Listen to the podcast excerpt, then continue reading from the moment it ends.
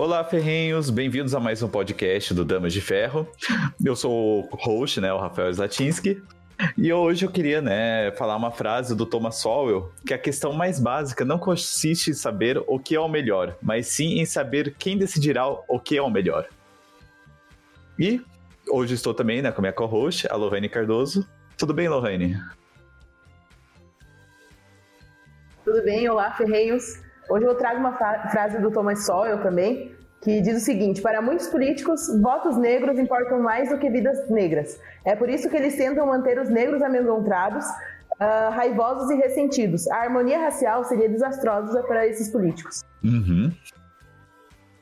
E, né, hoje estamos com uma convidada especial, né, a Patrícia Silva, que daí ela, além de ser pós-doutoranda em sociologia na UFRJ, ela é uma influência, né, no Instagram é, com o nome do Preta de Rodinhas. É colunista do IFR, além de ser produtora de conteúdo online, que faz também o Masterclass do MRC, da Mulher, Raça e Classe, que traz uma crítica que toda mulher é feminista. E é uma, também faz o guia de estudos dela, onde ensina como absorver o máximo de sua leitura. Tudo bem, Paty? Olá, tudo bom, pessoal? Olha, também que separei uma frase você quer ser respeitado em, neste mundo, esteja entre os mais, pós, mais prósperos. Essa frase é da Magatte Wade, uma empresária senegalesa, ativista pró-capitalista, e ela tem sido uma das grandes vozes liberais uh, atualmente. Uh, uma grande referência do, liber, do, do renascimento do, da defesa do liberalismo na África. Uhum. E, né, até uma curiosidade, né, é, Paty? Que que, aonde que você encontrou, na verdade, essa mulher, né? Onde que você viu que, na verdade, ela estava crescendo assim, que você achou legal a frase dela? Eu vi no Instagram, apareceu para mim explorar. E eu acho eu vi, assim, chamou atenção porque ela é lindíssima. Ela é linda, linda, linda. Eles morreram. Mas linda mesmo. Assim. E um, aí eu fui procurar. Falei, nossa, quem é essa mulher linda? E falando essas coisas lindas, entendeu? Assim, é, abertamente defendendo o capitalismo. E ela explicando por que ela estava defendendo o capitalismo. Ela falou assim: olha, eu não tenho luxo de ser contrário ao capitalismo, porque o capitalismo é minha rota de saída da pobreza. Eu não posso negar o capitalismo. Eu sou, eu nasci num país pobre chamado Senegal e não tenho como é, sair do, da pobreza sem o capitalismo. E eu comecei a consumir o conteúdo dela. Eu vi que ela foi já foi entrevistada uhum. pelo Jordan Peterson também. Então, assim, ela é uma das vozes é, que estão emergindo né, na, na África entre os mais contemporâneos, digamos, ativistas pró-liberdade. Então, me chamou muita atenção.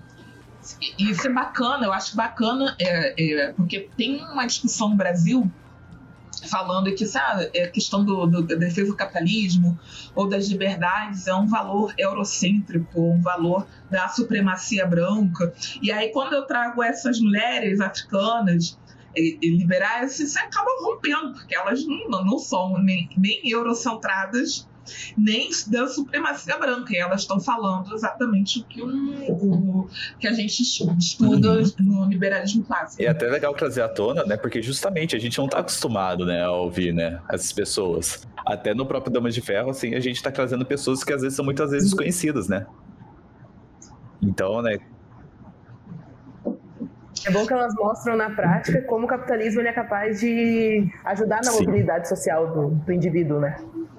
Não é, é o que ela fala sempre, né? Ela diz, olha, é, até o momento não tem nenhum outro sistema que foi capaz de tirar milhares de pessoas da pobreza, sem matar outras milhares de pessoas. Né? Já foi testado alguns e acabou matando um monte de gente, mas sem tirar pessoas da pobreza. Então, assim, a defesa é, do capitalismo não é por conta de, sei lá, observação empírica. É, não tem um outro sistema capaz de fazer uhum. isso em larga escala. Né? E ainda mais acabam difamando, né? Falando que não, o capitalismo que gerou pobreza e tudo mais. E É, não, uma loucura, né? E, e, aí você percebe, né, Rafael, como é que tem esse olhar é, ideológico comprometido. Você precisa fazer um grande malabarismo para colocar tudo na, na conta do capitalismo, mesmo usufruindo tudo que o capitalismo produziu no Ocidente, sabe? Realmente precisa de uma sofisticada uh, inversão de valores e um sofisticado malabarismo para fazer Sim. essa conta. É, nessa busca eu encontrei alguns trabalhos também que o pessoal traz é, o pessoal da esquerda eles trazem como o capitalismo é responsável pelo genocídio negro. Uh, qual é a tua visão sobre essa afirmação deles? Não, eu acho que tem há um equívoco. Eu não acho que seja responsável, até porque o capitalismo, se vocês, devem, vocês sabem melhor que eu, é, assim, surgiu no, no século XVIII, XIX, XVII, XVIII, e a gente já, já falou, teve experiência de escravidão muito antes disso. Essa escravidão humana existiu muito antes de existir o capitalismo. Então não tem nada a ver com com o que acontece de negação uhum. com negro. E, por exemplo, né, Paty, você falando sobre justamente essa parte mais liberal, né, do capitalismo, poderia contar uma leve produção, né, de sua vida, o que que levou para você produzir conteúdos, né, que você posta lá no Preta de Rodinhas? Então, eu fiz aquela conta quando, quando eu viajava muito. Tem, acho que tem uns 12 anos aquela conta. E eu, eu era da, da galera de viagem, né? Que, que é mochileiro e tal. É, mas mochileiro de rodinha. Que no mundo dos mochileiros tem o pessoal que é mochileiro raiz e o mochileiro uhum. da mala, mala de rodinha, entendeu? Que aí eu sou da mala de rodinha. Tem, tudo, todos os ambientes têm treta, gente. Então, assim, ambientes, o ambiente da viagem também tinha treta. O pessoal que se achava mais radical, mais raiz, eles se chamavam mochileiros. E eu que não era nada radical, aí eu era chamada tipo de viajante, porque eu ficava em hotel, essas coisas. Para mim não tem problema nenhum, entendeu? É pra isso que eu trabalho mesmo, para fingir de rica por 30 dias. é, na pandemia, eu eu não viajei, não estava viajando conforme eu viajava. Na verdade, eu já, um pouquinho antes da pandemia, eu já estava diminuindo a frequência de viagem que eu fazia. E, e passei a produzir conteúdo sobre os assuntos que eu estudava já há um tempo. Mas, mas foi na pandemia que começou a intensificar. Aí no último ano do, do, da pandemia, esse ano 2021, é, 21, é, que eu comecei a intensificar tipo, esse tipo de conteúdo no Instagram. E não mudei o meu nick, não mudei o meu, meu arroba. Deixei lá o Preto de Rodinhas mesmo. Entendeu? Mas acabou fazendo, eu, eu fazendo uma transição de conteúdo de viagem para conteúdos mais, digamos, acadêmicos, né? E foi desse jeito. Eu comecei a compartilhar lá algumas agonias que eu tinha sobre determinados assuntos. É, eu sempre olhei uh, para o público que, como eu, de pessoas que não queriam se encaixar na esquerda e nem na direita. E, uh, e pessoas estavam agoniadas e pessoas que estavam, mulheres que estavam incomodadas em serem classificadas como feministas na Marvel. Essa era uma grande, uma grande irritação minha. Então, meu foco nunca foi irritar feministas, isso aí foi uma consequência, um efeito colateral, entendeu? Que imprevisto. Até hoje, eu vou ser bem sincera, eu nem presto atenção se feminista vai ficar irritada ou não, não é minha preocupação quando eu, faço conteúdo. Eu estou sempre olhando em pessoas que eu quero atingir. Então, assim, feminista não, é, não é a minha preocupação. E, e, e, foi assim que eu comecei a construir, foi alimentando, alimentando, alimentando. Reparei que tem um ódio enorme dentro da internet, que eu não, não sabia. No meu primeiro post, no meu primeiro post de, que eu recebi hater, foi sobre o feminismo, a situação de raça e classe. Como o feminismo marginaliza mulheres negras e mulheres pobres. E eu falei uma coisa naquele post que todo mundo que é acadêmico e estuda gênero sabe. Não tem nada assim, não tinha nada demais naquele post. Mas, tipo assim, aquele post eu tava chovendo no molhado. Entendeu? Só botei lá um, um, um texto com, com, misturando a, história do filme Mary Poppins. Só. Mas aquilo ali, todo mundo que tá na academia e estuda feminismo sabe que é verdade. Aquilo ali não dá para escapar. Se não, ah, não é um entendimento sobre feminismo. Aquilo ali é, é aquilo ali, é aquilo ali. Não é um entendimento, não é uma versão, entendeu? Mas, ah, como olhar aquilo. Não, aquilo ali é o real. Olá, ferrinhos! Vocês sabem que nós do Damas de Ferro estamos em praticamente todas as plataformas digitais? Estamos no Spotify, YouTube, Instagram, Facebook e ainda o mais importante, nós temos nosso próprio site. Lá você encontra artigos sobre todo tipo de tema atual que envolva a liberdade ou a falta dela. Mas não perca tempo e acesse damasdeferro.com.br e nos siga nas redes sociais arroba c. Dama de Ferro. Estamos te esperando lá. Bom episódio. É, então, eu fiz aquele, eu fiz o post sobre marginalização de mulheres negras e pobres no feminismo, que é uma coisa que todo mundo sabe. Todo mundo do universo acadêmico que estuda feminismo, inclusive as feministas acadêmicas, né, professoras, intelectuais, todo mundo sabe disso. Ninguém ousaria falar que não é verdade. Todo mundo sabe que é isso mesmo. Só que eu não sabia que a internet não sabia. Entendeu? Eu, pelo que eu entendi, as feministas da internet elas achavam que, que o feminismo era inclusivo, porque elas queriam, porque sim.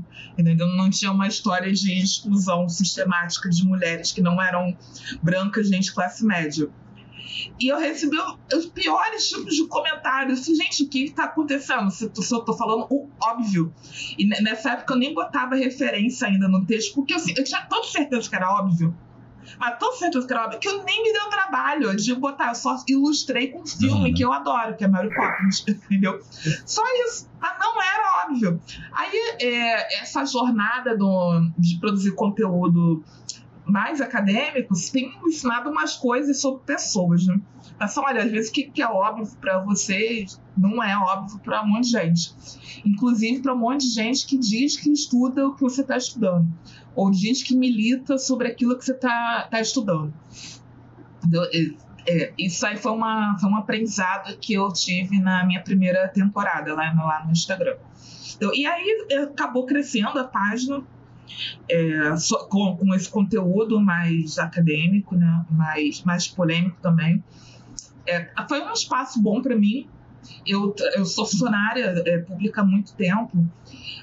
Ah, o todo, como todo funcionalismo público, você um, acaba ficando estagnado com, com o tempo, né? Que é, é o natural da carreira mas eu ainda sou jovem para em termos de carreira, eu sou ainda jovem é, eu falei, eu preciso fazer outras coisas. E aí eu acho que eu acabei percebendo um espaço dentro do, da internet para eu fazer essas outras coisas, sem eu precisar abandonar minha carreira é, fora, né? Minha carreira na universidade. E aí eu falei, cara, é isso, é exatamente o que eu estava querendo há um tempão, um segunda, uma segunda atividade em que eu pudesse exercer a minha criatividade, a minha, as minhas vontades sem amarras institucionais, sem eu sendo a soberana dentro do perfil, e tendo, mantendo meus vencimentos normais, assim, fora meu trabalho, né? Separando uma coisa da outra. Aí acabou, aí foi decolando. Eu acabei pegando um convite, um convite emendando no outro. É, o grande convite foi na, na Brasil Paralelo, né? Foi para Brasil Paralelo. E aí depois foi só foi só para cima, deu a aumentando uhum. o perfil. E pode falar. Não, pode falar. Mati, uh, pode falar, Rafa. Uh, qual é a tua visão sobre o chamado racismo estrutural que a esquerda tanto bate? Eu vejo que tu traz um viés diferente no teu perfil, né? Não, olha, eu não acho que, nem, que não existe é, racismo estrutural. Eu tô, quando eu falo isso, as pessoas ficam irritadas porque elas estão achando que eu estou dizendo que racismo não existe. Eu não estou dizendo isso, eu não sou louca de dizer isso. Eu estou falando que a teoria do racismo estrutural que foi elaborada aqui no Brasil pelo professor Silva Almeida, ela não conseguiu provar que há estrutura no racismo. É só isso que eu estou falando. Então, assim, não tem. Então, para mim, até o momento, não existe racismo estrutural. Se algum outro intelectual produzir uma teoria sobre racismo estrutural em que ele consiga provar, então beleza. Então é isso, mas não tá. Até o momento, nenhum intelectual conseguiu provar que o racismo é estrutural. Começando pelo, pelo livro do Silvio, é que ele, nem ele conseguiu definir o que, que ele está chamando de estrutura. E isso é básico para uma teoria. É básico, ele tinha que começar por aí. O que, que ele está chamando de estrutura? Você pode parecer preciosismo para quem não é né, é, fora do, do, ambiente intelectual, ambiente acadêmico, mas não é preciosismo meu nem de nenhum dos críticos. Ao contrário do que as pessoas pensam, as pessoas de esquerda que não estão né, ambientadas com esse assunto, é, tem intelectuais de esquerda que também pensam exatamente o que eu penso, sabe? Como Gessé Souza. Ele é um grande intelectual de esquerda e ele fala exatamente o que eu falo. Você olha, a, a, teoria do racismo estrutural não tem teoria, ele está apresentando uma petição de princípio. Ele está fazendo um argumento circular. Ele está dizendo que a causa do, racismo é a consequência do racismo. Isso aí não é, isso não é teoria. Isso é petição de princípio. É, então, eu, quando eu estou falando que não há racismo estrutural, não estou negando a existência do racismo, eu estou negando que o racismo seja estrutural a teoria do racismo estrutural, na minha visão, ela não conseguiu desenvolver é, a sua tese que o racismo no Brasil é estrutural. É isso que eu estou implicando.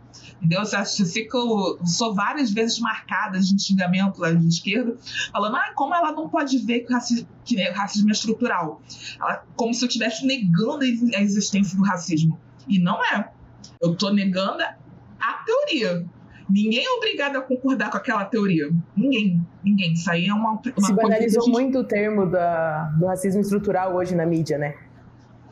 E está tratando o racismo estrutural como se fosse a verdade absoluta, não fosse só mais uma interpretação da realidade. As teorias são isso, gente. Assim, as, as, teorias são, são uh, interpretações da realidade e que as pessoas podem apresentar uh, divergências. Sempre foi desse jeito. Sempre foi desse jeito. De, um tempo para cá, que as pessoas estão tratando como verdade absoluta o que é produzido por determinados intelectuais. É, é, mas sempre foi desse jeito. A pessoa tem direito a ter, a ter uma ter discordância. A pessoa nem escutou por que, que eu discordo, nem sabe por que eu discordo, mas ela ouviu que eu discordo, então ela está dizendo que eu sou uma negacionista do racismo, como eu já ouvi falar. Gente, isso é absurdo nunca que eu vou ser uma negacionista do racismo, eu sou uma negacionista da teoria do racismo estrutural. Aí sim, pode botar meu nome. Negacionista do, da teoria do racismo estrutural, assim embaixo. Tô nesse grupo. Agora, negacionista do racismo, não tô nesse grupo. Eu não posso estar, primeiro, porque eu estive nesse tema um tempão. Segundo, porque eu estaria negando a realidade. Eu não posso, não posso é, falar que o racismo não existe e, sabendo a realidade. Entendeu?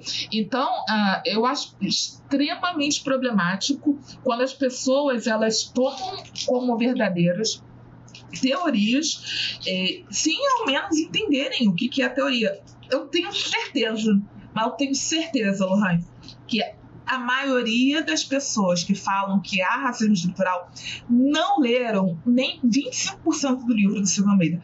Eu tenho certeza. Certeza. Porque é um livro chato, especialmente no capítulo de economia. É um texto chato do inferno. É um chato do inferno. Capítulo 1, ele é bom, eu até uso nas minhas aulas. Eu acho ele muito bom. Agora, o capítulo que é para desenvolver a teoria do racismo estrutural, ele são horríveis, atenção, são chatos, são cansativos, sabe? São, entendeu? É, é, demanda muito de você. Demanda porque ele, ele esconde muita coisa nas entrelinhas e você precisa ter um treinamento para você pegar. Se você for uma pessoa destreinada academicamente, você engole muita coisa sem saber. Então, eu tenho certeza que a maioria não, não sabe a menor ideia do que ele está falando, do que ele está falando sobre racismo estrutural. A pessoa só parece bonito. O discurso parece, parece bonito. Ainda fala assim, nossa, é isso. Tá na estrutura, cara. Tu tá vendo? Tudo estrutura. Entendeu? E aí fica bonito, fica, né?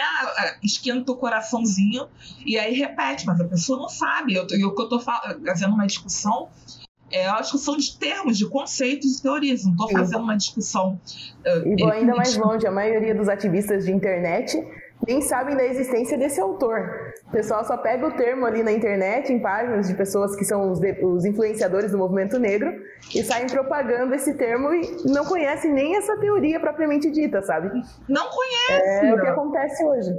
Não conhece. E sabe o que é muito doido? Olha, quando eu fiz a análise desse livro lá no, no meu Instagram, eu fiz em sequência das stories. Eu fui comentando parte por parte, tá assim, enorme. Deve ter uns. Deve, deve ter quase perto de 100 stories lá. E eu fui extremamente educada, mas extremamente educada, sabe? Com, eu não tenho, eu não tenho muita essa necessidade, não tenho muito não, tenho nada nessa necessidade de xingar pessoas, assim, nem vai encontrar nenhum vídeo meu xingando autor, nem xingando feminista, ninguém, nada. Nada. Eu vou falar educadamente, mas eu vou criticar ainda educadamente.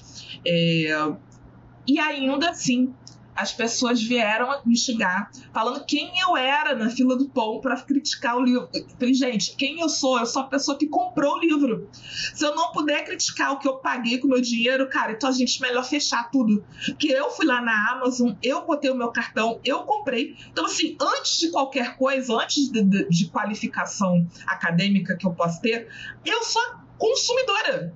Se eu não puder criticar o livro que eu paguei com meu dinheiro, cara, assim, não, tem, não, não precisa mais ter Mercado Livre. Entendeu? Não precisa. Porque só tem que elogiar porque eu, eu sou preto e ele é preto, que era essa ideia, né, do, do ativismo. Assim, eu não posso criticar porque ele é preto e eu sou preta e ele e as pessoas achavam que na época que eu não tinha titula, não botava intitulação na, na minha bio igual tá hoje nunca não tinha botado nada de informação do, da minha titulação. Estava bem, bem mais, bem mais é, enxuta do que é hoje. Então as pessoas achavam que eu não tinha formação acadêmica, sabe? Que eu era extremamente ignorante, sim, né? Porque eles acham que a pessoa que não tem formação acadêmica é extremamente ignorante. A, a esquerda tem um comportamento elitista em relação à escolaridade. É, é, na verdade, é pra, na minha opinião, é o lado político mais elitista que tem. Eles acham que, que você ter um diploma universitário, você merece mais respeito do que não tem diploma universitário. E, e, nessa época, e as pessoas me xingavam por isso, porque elas achavam que eu não tinha diploma universitário, então, portanto, eu não estava autorizada a criticar o Silvio Almeida.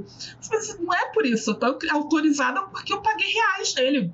Entendeu? Se eu não for pagar, se eu não for poder criticar o que eu paguei, não tem. E tem um nome para a gente não criticar, o nome é publi. Se a pessoa quer que eu elogie o livro, ela paga para eu elogiar. Aí eu elogiarei mesmo não gostando. Igual, igual a Xuxa fazia publi da Monange. Ela não usa Monange, entendeu? Ela finge que gostava do Monange por décadas, entendeu? E ganhava dinheiro. Eu posso fazer esse trabalho, também estou disponível. Eu é só me pagar. Mas agora, eu ir lá na loja e comprar o livro e ler, eu vou falar o que eu achar do livro. Você quiser que eu elogie o livro da marra, você tem que pagar, o nome é público, é publicidade, entendeu? Existe, existe desde, que, desde que o capitalismo é capitalismo. Entendeu? Existe isso, é publicidade. Agora, eu lá na loja, todo livro que eu for na, na, na loja comprar, eu vou falar o que eu acho do livro. Vou falar isso, entendeu? Se, se, você quiser que eu elogie, tem que pagar. Aí o outro livro que foi treta, que eu, que eu critiquei, eu critiquei, esse eu critiquei bastante Assim, eu, eu detestei esse livro. Para mim, é foi um dos piores livros que eu li na minha vida. Na minha vida. Que é Interseccionalidade, da, da Carla Cotirene. Que é um livro muito ruim. Muito ruim mesmo. Eu fiquei muito surpresa. Eu li duas vezes porque eu não acreditei que aquele livro foi publicado. É, eu falei, não tá acreditando. Lembro que na época eu mandei até mensagem pro Paulo, pro Paulo Cruz. Falei, Paulo, você leu esse livro? Porque eu não tava acreditando que eu tava lendo aquele livro. Aí ele falou: Não, cara, Deus me livre. Tenho zero motivo para passar por isso. Tenho zero motivo para passar a viver essa experiência. Falei, cara, não é possível um negócio desse. Aí esse eu critiquei bastante. Entendeu? Não critiquei a autora, é, não fui desrespeitosa com ela em momento nenhum. Inclusive, eu deixei super claro, mas o pessoal não quer saber falou mal do, do que eles acreditam, cara, pronto, você tá na, na baia do, do e, e essa visão, assim, que eu não sei se eu poderia falar mais dogmática, né? Mas que você não pode criticar ninguém, que você tem que aceitar porque a pessoa né, escreveu e tem que ser assim mesmo, tem que concordar. Né? Como que você acha assim que a pessoa faz? É... Tem esse malabarismo mental para aderir a essa ideia? Isso é novidade, que no movimento negro nunca foi desse jeito. Você olhar na década de 70, 60, assim, tem grandes ativistas intelectuais negros que discordavam entre si. A Sueli Carneiro discordava do Muniz Sodré, que, que discordava do Joel Rufino, e estava tudo bem.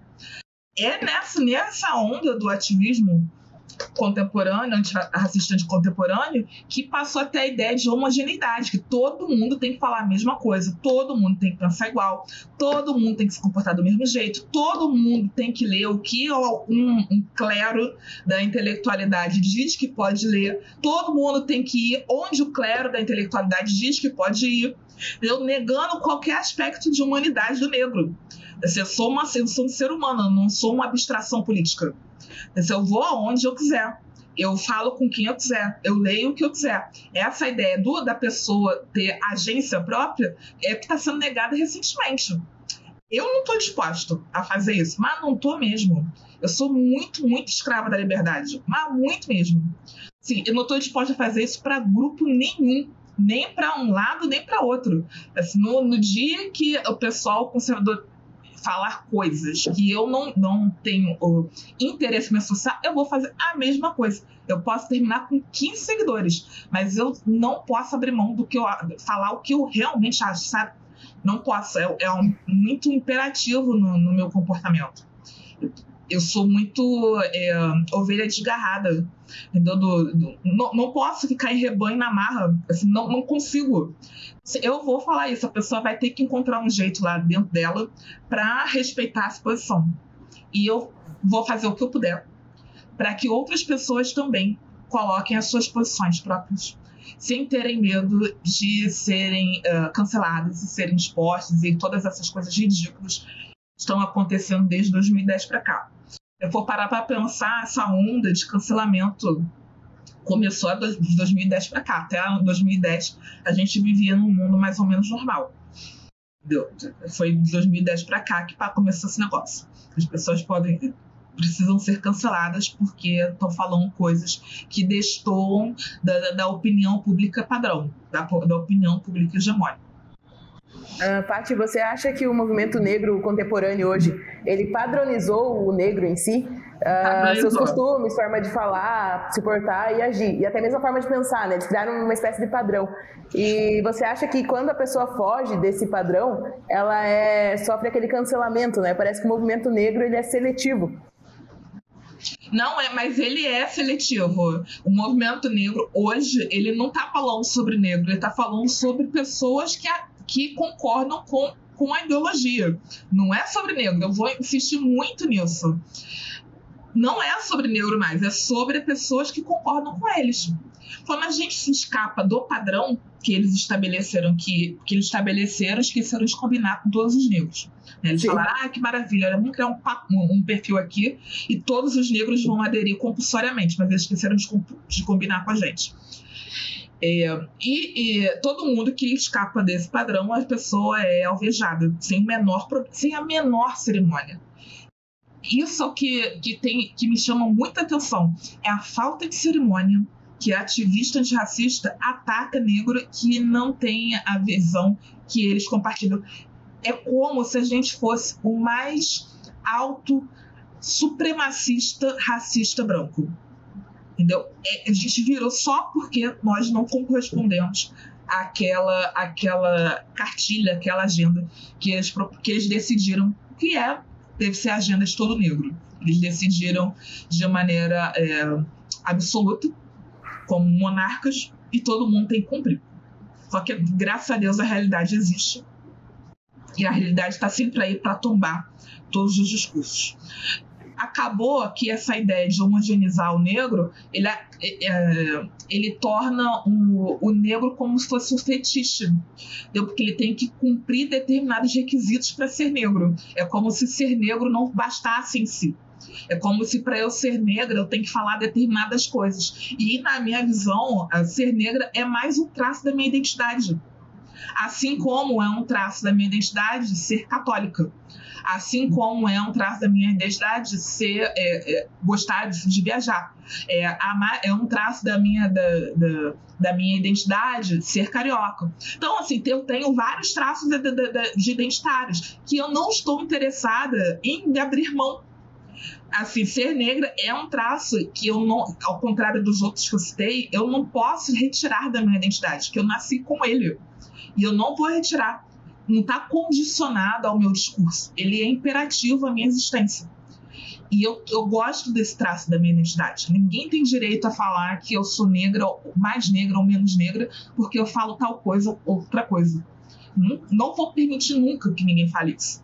Mas nunca mesmo eu escuto muito isso no, lá no, no, Instagram, né? Escuto, no leio, né? No, é, de quando vem aparece ativista, né? Porque eles, como eu sou católica, eles acham que eu não posso ser católica porque eu sou negro. Então, é, aí eles querem dizer qual religião eu, te, eu devo, eu devo pertencer. Eu não vou fazer isso. E aí, eu insisto em ser católica ou defender a igreja católica, eu posso até ser católica, mas ser católica em silêncio entendeu? Para não fazer vergonha para o coletivo. Aí é, eles acham que, que eu mereço ser tratada tal como um racista, um supremacista branco, desde de ser negra. Eles, tá, eles anulam a minha identidade racial por conta da minha identidade religiosa. Isso é, não é só absurdo, como é ridículo é ridículo, não faz o menor sentido. E também contribui para anular a discussão sobre racismo. Porque se você é negra ou não, dependendo do que você pensa, então racismo não existe.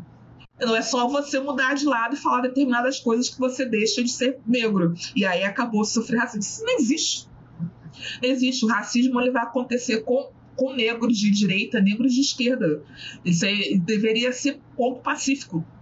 Mas não é. Hoje, atual, atualmente, não é. As pessoas acham bem feito quando nós, que não somos negros de esquerda, sofremos racismo. Elas ficam satisfeitas quando nós eh, falhamos. Elas ficam satisfeitas quando nós nos mal. É uma campanha para a gente se ferrar. Porque já não, é do time, então, se, cara, que ela se dê muito mal na vida. Mas muito mal da vida. E como que você vê, né, esse pessoal que acaba difamando, assim? Não sei se tem alguma definição para você, mas tipo, ah, você é proibido de ser católica porque você é negra. Tem uma, sei lá, talvez uma definição, assim, ou uma visão que você passa sobre essas pessoas? Sim. a minha visão sobre eles. Bom, eu acho que é isso, né? Eles são woke para mim é, é o ativismo de 2010 para cá que está acabando com o Ocidente. É, eu entendo que muita gente muita gente cai nesse papo deles e aí a pessoa deixa de se manifestar ou então acaba é, é, sucumbindo porque não quer ser cancelada, ela não quer receber ataque. Nem todo mundo tem disposição para receber ataque. É, eu, e eu entendo, assim eu super entendo. É, aí eles fazem isso, né? Eles atacam na expectativa que você desista de falar o que tá falando. Ou peça desculpa. Essa é uma coisa que eu nunca fiz foi pedir desculpa. E não farei. Entendeu? Não farei. Eu não fiz nada, tenho certeza que eu não fiz nada ofensivo para ninguém. É, então eu não vou pedir desculpa. Esse, esse tempo todo que eu tô produzindo conteúdo, eu nunca pedi desculpa porque a pessoa diz que tá ofendida. Se ela tá ofendida, é problema dela, porque ela é sensível. Porque eu, eu não falei nada para ofender ninguém. E eu não pedirei desculpa. E acredito eu que essa postura assim, de manter, falar assim, olha só, meu bucho, você tá aqui, o problema é teu. Você é ofendido. Eu não tô ofendendo ninguém. Eu tô ciente que eu não tô ofendendo ninguém. Eu não vou sucumbir ao teu chilique, que eu tenho zero paciência com chilique. É por isso que eu nunca trabalhei com educação infantil, porque eu não tenho paciência. com chilique. Ainda mais de criança, mas quem dirá de, de burro velho, adulto, entendeu? Não tem paciência. Você vai dar chilique e eu vou continuar falando. Quanto mais chilique você der, mais eu vou falar sobre o assunto que eu sei que te incomoda. Ah, eu sou implicante por natureza. Se você mostrar que tá te incomodando, cara, eu vou surfar no teu incômodo. E eu vou continuar falando aqui. E assim foi meu 2022. Aí, 2023, eu tô sofrendo menos ataque no Instagram até o momento do que eu sofri na mesma época em 2022. Entendeu? É, e eu acho que muito disso vem da, da postura de eu falar: olha só, você pode me xingar se quiser, porque eu vou continuar aqui. Eu não vou para lugar nenhum. Não vou para lugar nenhum. Eu vou continuar falando o que eu tô falando.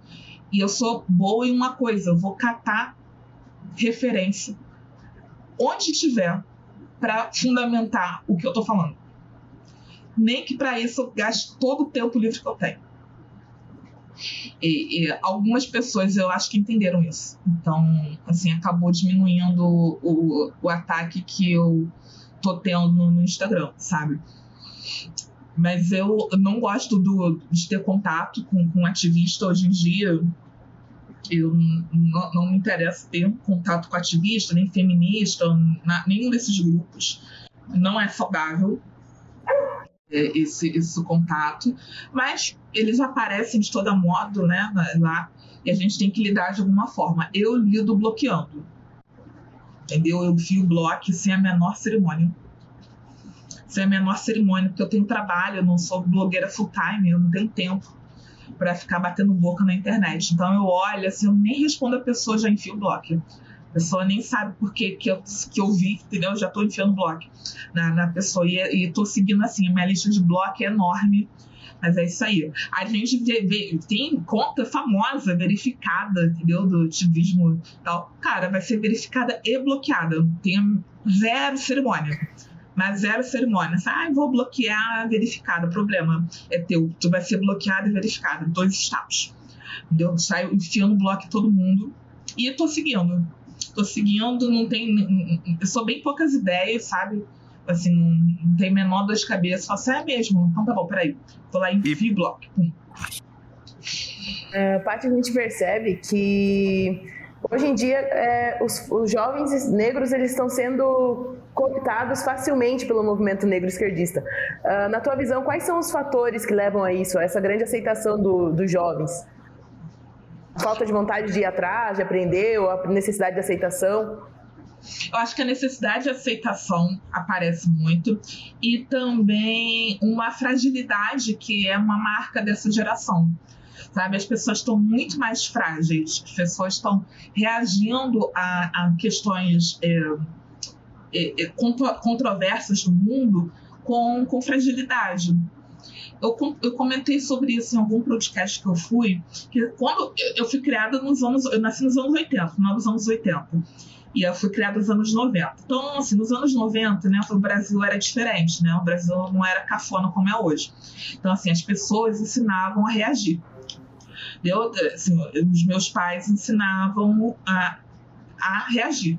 E os pais dos meus colegas me ensinavam a reagir. Hoje em dia, essa ideia de reação ela é cancelável e as pessoas estão aprendendo a se vitimizar em vez de reagir. Por exemplo, no, nos anos 90, se alguém falasse, se uma criança falasse, eu criança, e uma criança falasse comigo que o meu cabelo é, é duro bombril, cara, eu ia resolver na mão com ela. Entendeu? Ela nunca mais ia falar, como eu já fiz, inclusive. É, ela não vai me chamar amar meu cabelo de bombril. Eu acho extremamente pedagógico. Pode, é bruto, é, mas assim, né? Lamento. E a Vivian mandou ela chamar meu cabelo de bombril. Então, assim, uh, mas não criei uma cultura de vitimismo. Eu criei uma cultura de enfrentamento. Tô lá, tô comendo meu Mirabel, meu suco cancerígeno, em paz. Aí vem uma criança falar que meu cabelo é de bombril. óbvio que não, não vou, eu vou chorar, não vou chorar, quem vai chorar é ela. Eu, foi o que aconteceu com a Samara, Samanta, Samira, esqueci o nome daquela menina, mas eu lembro da cena até hoje, entendeu? Que eu, que eu joguei ela na cerca lá do colégio. Mas era esse comportamento típico dos anos 90, as pessoas te ensinavam a reagir. Hoje em dia as pessoas estão sendo ensinadas a chorarem na internet, fazerem textão. Mas nunca que eu vou fazer textão na internet, cara. Eu vou brigar contigo. Se você xingar, eu vou brigar com você. Fique sabendo. Você, você fique sabendo que eu, eu não vou fazer textão. Aí, essa fragilidade que está sendo incentivada na juventude em geral, ela consegue fazer com que o jovem negro fique mais cooptado a participar de, do movimento atual. Porque é como se o, o movimento atual valorizasse a, a, posição de vítima da pessoa. E aí ela se torna uma vitimista perpétua. Entendeu? Não estou negando a existência da vítima, Existe as, existem as vítimas de fato existem as vítimas, mas ninguém pode ser vítima o tempo inteiro. Não é possível construir uma autoestima, uma autodeterminação na vida se você se entende como vítima o tempo todo. Não é possível, não tem como. A Bell Hooks falando, tem um livro falando sobre isso é o rock mais soul. Ela fala assim: não é possível você adotar a postura de vítima o tempo todo. Você precisa reconhecer que o racismo existe, que está lá fora, que a gente precisa combater. E ainda assim, seguir tua vida com autodeterminação e desenvolvimento da autorresponsabilidade. Assim, isso aí, é, o resultado de determinação é da minha responsabilidade. O resultado de, da, da operação também é da minha responsabilidade. Outras ações não são da minha responsabilidade, mas entendendo que você tem responsabilidade em determinadas posições. Não é fácil para essa geração entender a ideia da responsabilidade. É muito mais cômodo colocar a culpa na estrutura, falar que estruturalmente está montado para não dar certo. E não é exatamente isso. É como se que essa ideia do, do racismo estrutural fosse uma avalanche, uma bola de neve, preparada para passar por cima de todos os jovens negros, todos os negros, independente do que a gente faça individualmente. Eu não tenho como concordar com isso. É impossível concordar É meio que uma desculpa para a mediocridade, né? É. Eles acabam usando como uma desculpa para a mediocridade deles. É, assim, é uma desculpa a mediocridade, eles ficam confortáveis com a posição de vítima. Eu acho danosa essa ideia do vitimismo, exatamente porque tira a agência do jovem. Entendeu? Ele fica com, com uma ideia que o vitimismo é o, a identidade dele. Sim. Nessa geração ativista, é, ser vítima é o núcleo da identidade do negro. Então, assim, para eu ser negra, na visão de, de, desse ativismo atual, eu preciso ser vítima eu preciso estar sofrendo. É, se você for participar de seminários na internet sobre esses assuntos, que são, são conduzidos por progressistas e tal, você vai ver mulheres falando assim: olha, é porque ser negro é uma, uma experiência de sofrimento. Oi? Inúmeras experiências possíveis na, na, na, aventura de ser negro. Isso não é uma experiência de sofrimento. Isso, isso é absurdo. Você carrega isso. Olha, eu, eu sabe, eu, eu tenho horror disso nesses eventos. Horror, sabe? Porque é como se colocasse para baixo, na marra é, é, é, muito, muito negativo. Mas muito negativo. É como se fosse uma catarse coletiva para todo mundo colocar os seus, suas doses de sofrimento. Entendeu? Eu participei uma vez de um, um programa e que as reuniões eram assim, que as pessoas contavam lá seus sofrimentos. Falei, cara, eu não quero contar meus sofrimentos, eu pago terapeuta para isso, entendeu? Aqui eu tô querendo fazer networking profissionais, entendeu? Colaborações e negócios. Não quero contar meus sofrimentos em público, entendeu?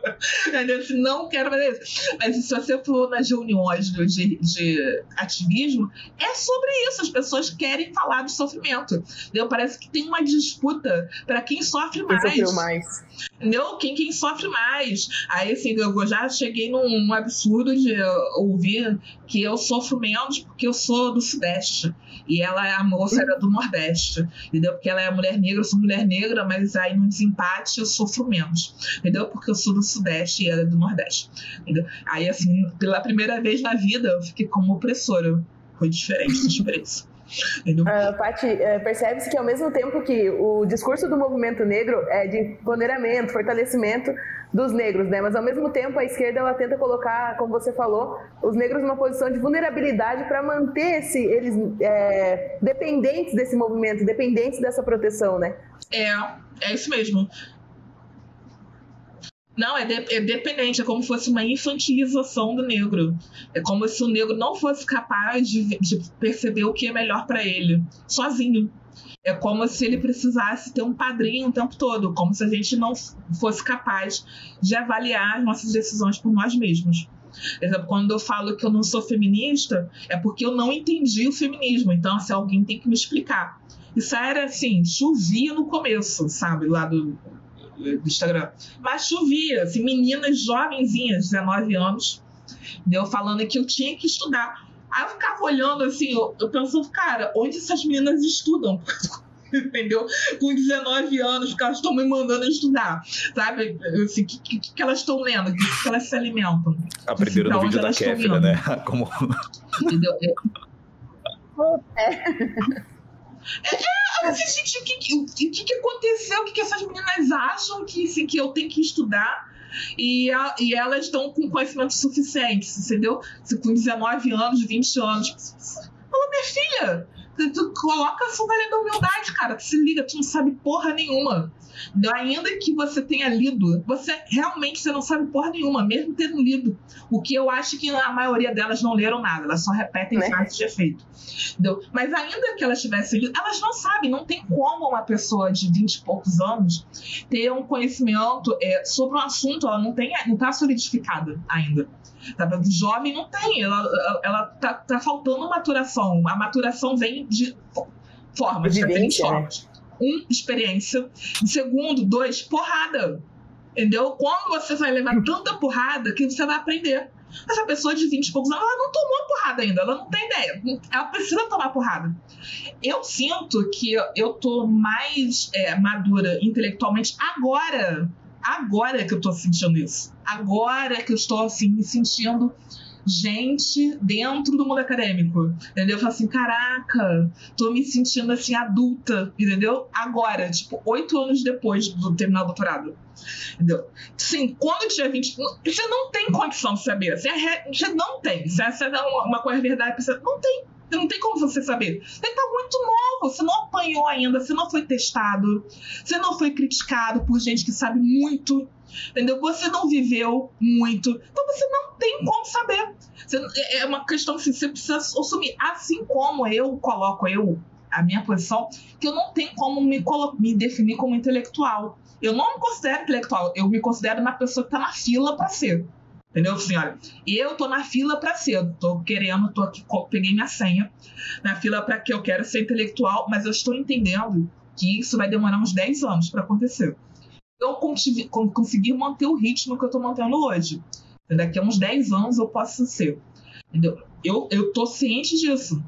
Eu sei que intelectual é tipo a Sueli Carneiro, o Thomas Sowell, é, é, uh, o John McWhorter, eu sei que precisa de, um, de uma substância, entendeu? O intelectual ele precisa desenvolver um pensamento que sustente sozinho. Eu, eu, tô, eu sou uma acadêmica, e eu sou acadêmica muito dedicada, mas eu sou uma acadêmica. Então, eu não estou ainda nessa fase. É, é, o jovem, ao mesmo tempo que ele tem essa fragilidade que a gente falou antes, ele também tem um ego muito inflado, que ele acha que ele sabe tudo sobre todos os assuntos, porque ele entendeu, ele conseguiu dominar frases de efeito. Por exemplo, é, o jovem do, ativista, do ativismo antirracista, ele acha que ele faz mais coisas pelos negros hoje do que os ativistas da década de 70. Eu já ouvi eu já ouvi isso. A pessoa só pode estar delirando, a pessoa pode estar tá, tá, perdida no ego inflado. Ela entrou numa sala e o ego tá impressionando ela, entendeu? Porque essa pessoa não tá raciocinando mais. A pessoa tá achando que ela tá fazendo mais porque ela tuita todo dia lá é, coisas bem choronas, mais do que as pessoas que estavam na década de 70 militando com problemas reais sobre negro. A pessoa realmente acha isso, ela acha isso, já ouvi falar eu, eu, já ouvi pessoas falando isso, jovens falando isso, que, que, que na década, os ativistas da década de 70, eles não têm tanto valor quanto de hoje. Cara, são é um surto. Entendeu? Isso é um surto coletivo, Uhum. de grande Uma certa delírio. prepotência, né? Não, é, é prepotência, é um surto mesmo. Cara, Cara, isso, isso não existe. Não, não, primeiro, é, é prepotência porque assim, a pessoa se acha muito. E é surto porque a pessoa nem se deu o trabalho de ver a história. Como é que a pessoa pode considerar que a gente tá pior hoje do que na década de 70? Você você tá, tá, tá maluco, meu filho? Tu, tu tá, tá, você tá doido? Deu porque a pessoa lacra mais na internet, ela acha que ela luta mais. Você não faz nada por ninguém, você só enche o saco. Entendeu? Você, você só enche o saco. Entendeu? Então, o jovem ele fica transitando nesses dois polos, entre a fragilidade e o, e o, a- o ego inflado. Entendeu? É, e por conta de- de- de- desses pontos, eu acho que eles ficam mais suscetíveis a aderirem a movimentos identitários, porque lá eles vão ser acolhidos independente de crítica. É, a questão do, do, do sofrimento, é, do- da ofensa, é super acolhido, é super acomodado. Entendeu? Uma coisa que eu, eu lia muito no começo, assim, ah, esse, é- essa ideia, esse, esse texto não me acolheu. Assim, a crítica que eles faziam no meu post era, ai, não, não me sinto acolhida com esse texto. Eu ficava lendo, eu relendo, eu ficava assim, tipo, que, que eu tenho, que, que eu tenho que acolher? Você acha que eu sofro bem?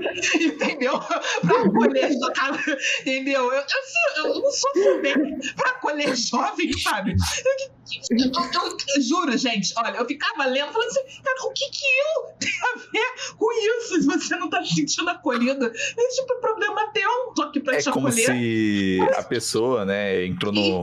O povo entrou no surto coletivo de personalidade criônica, né?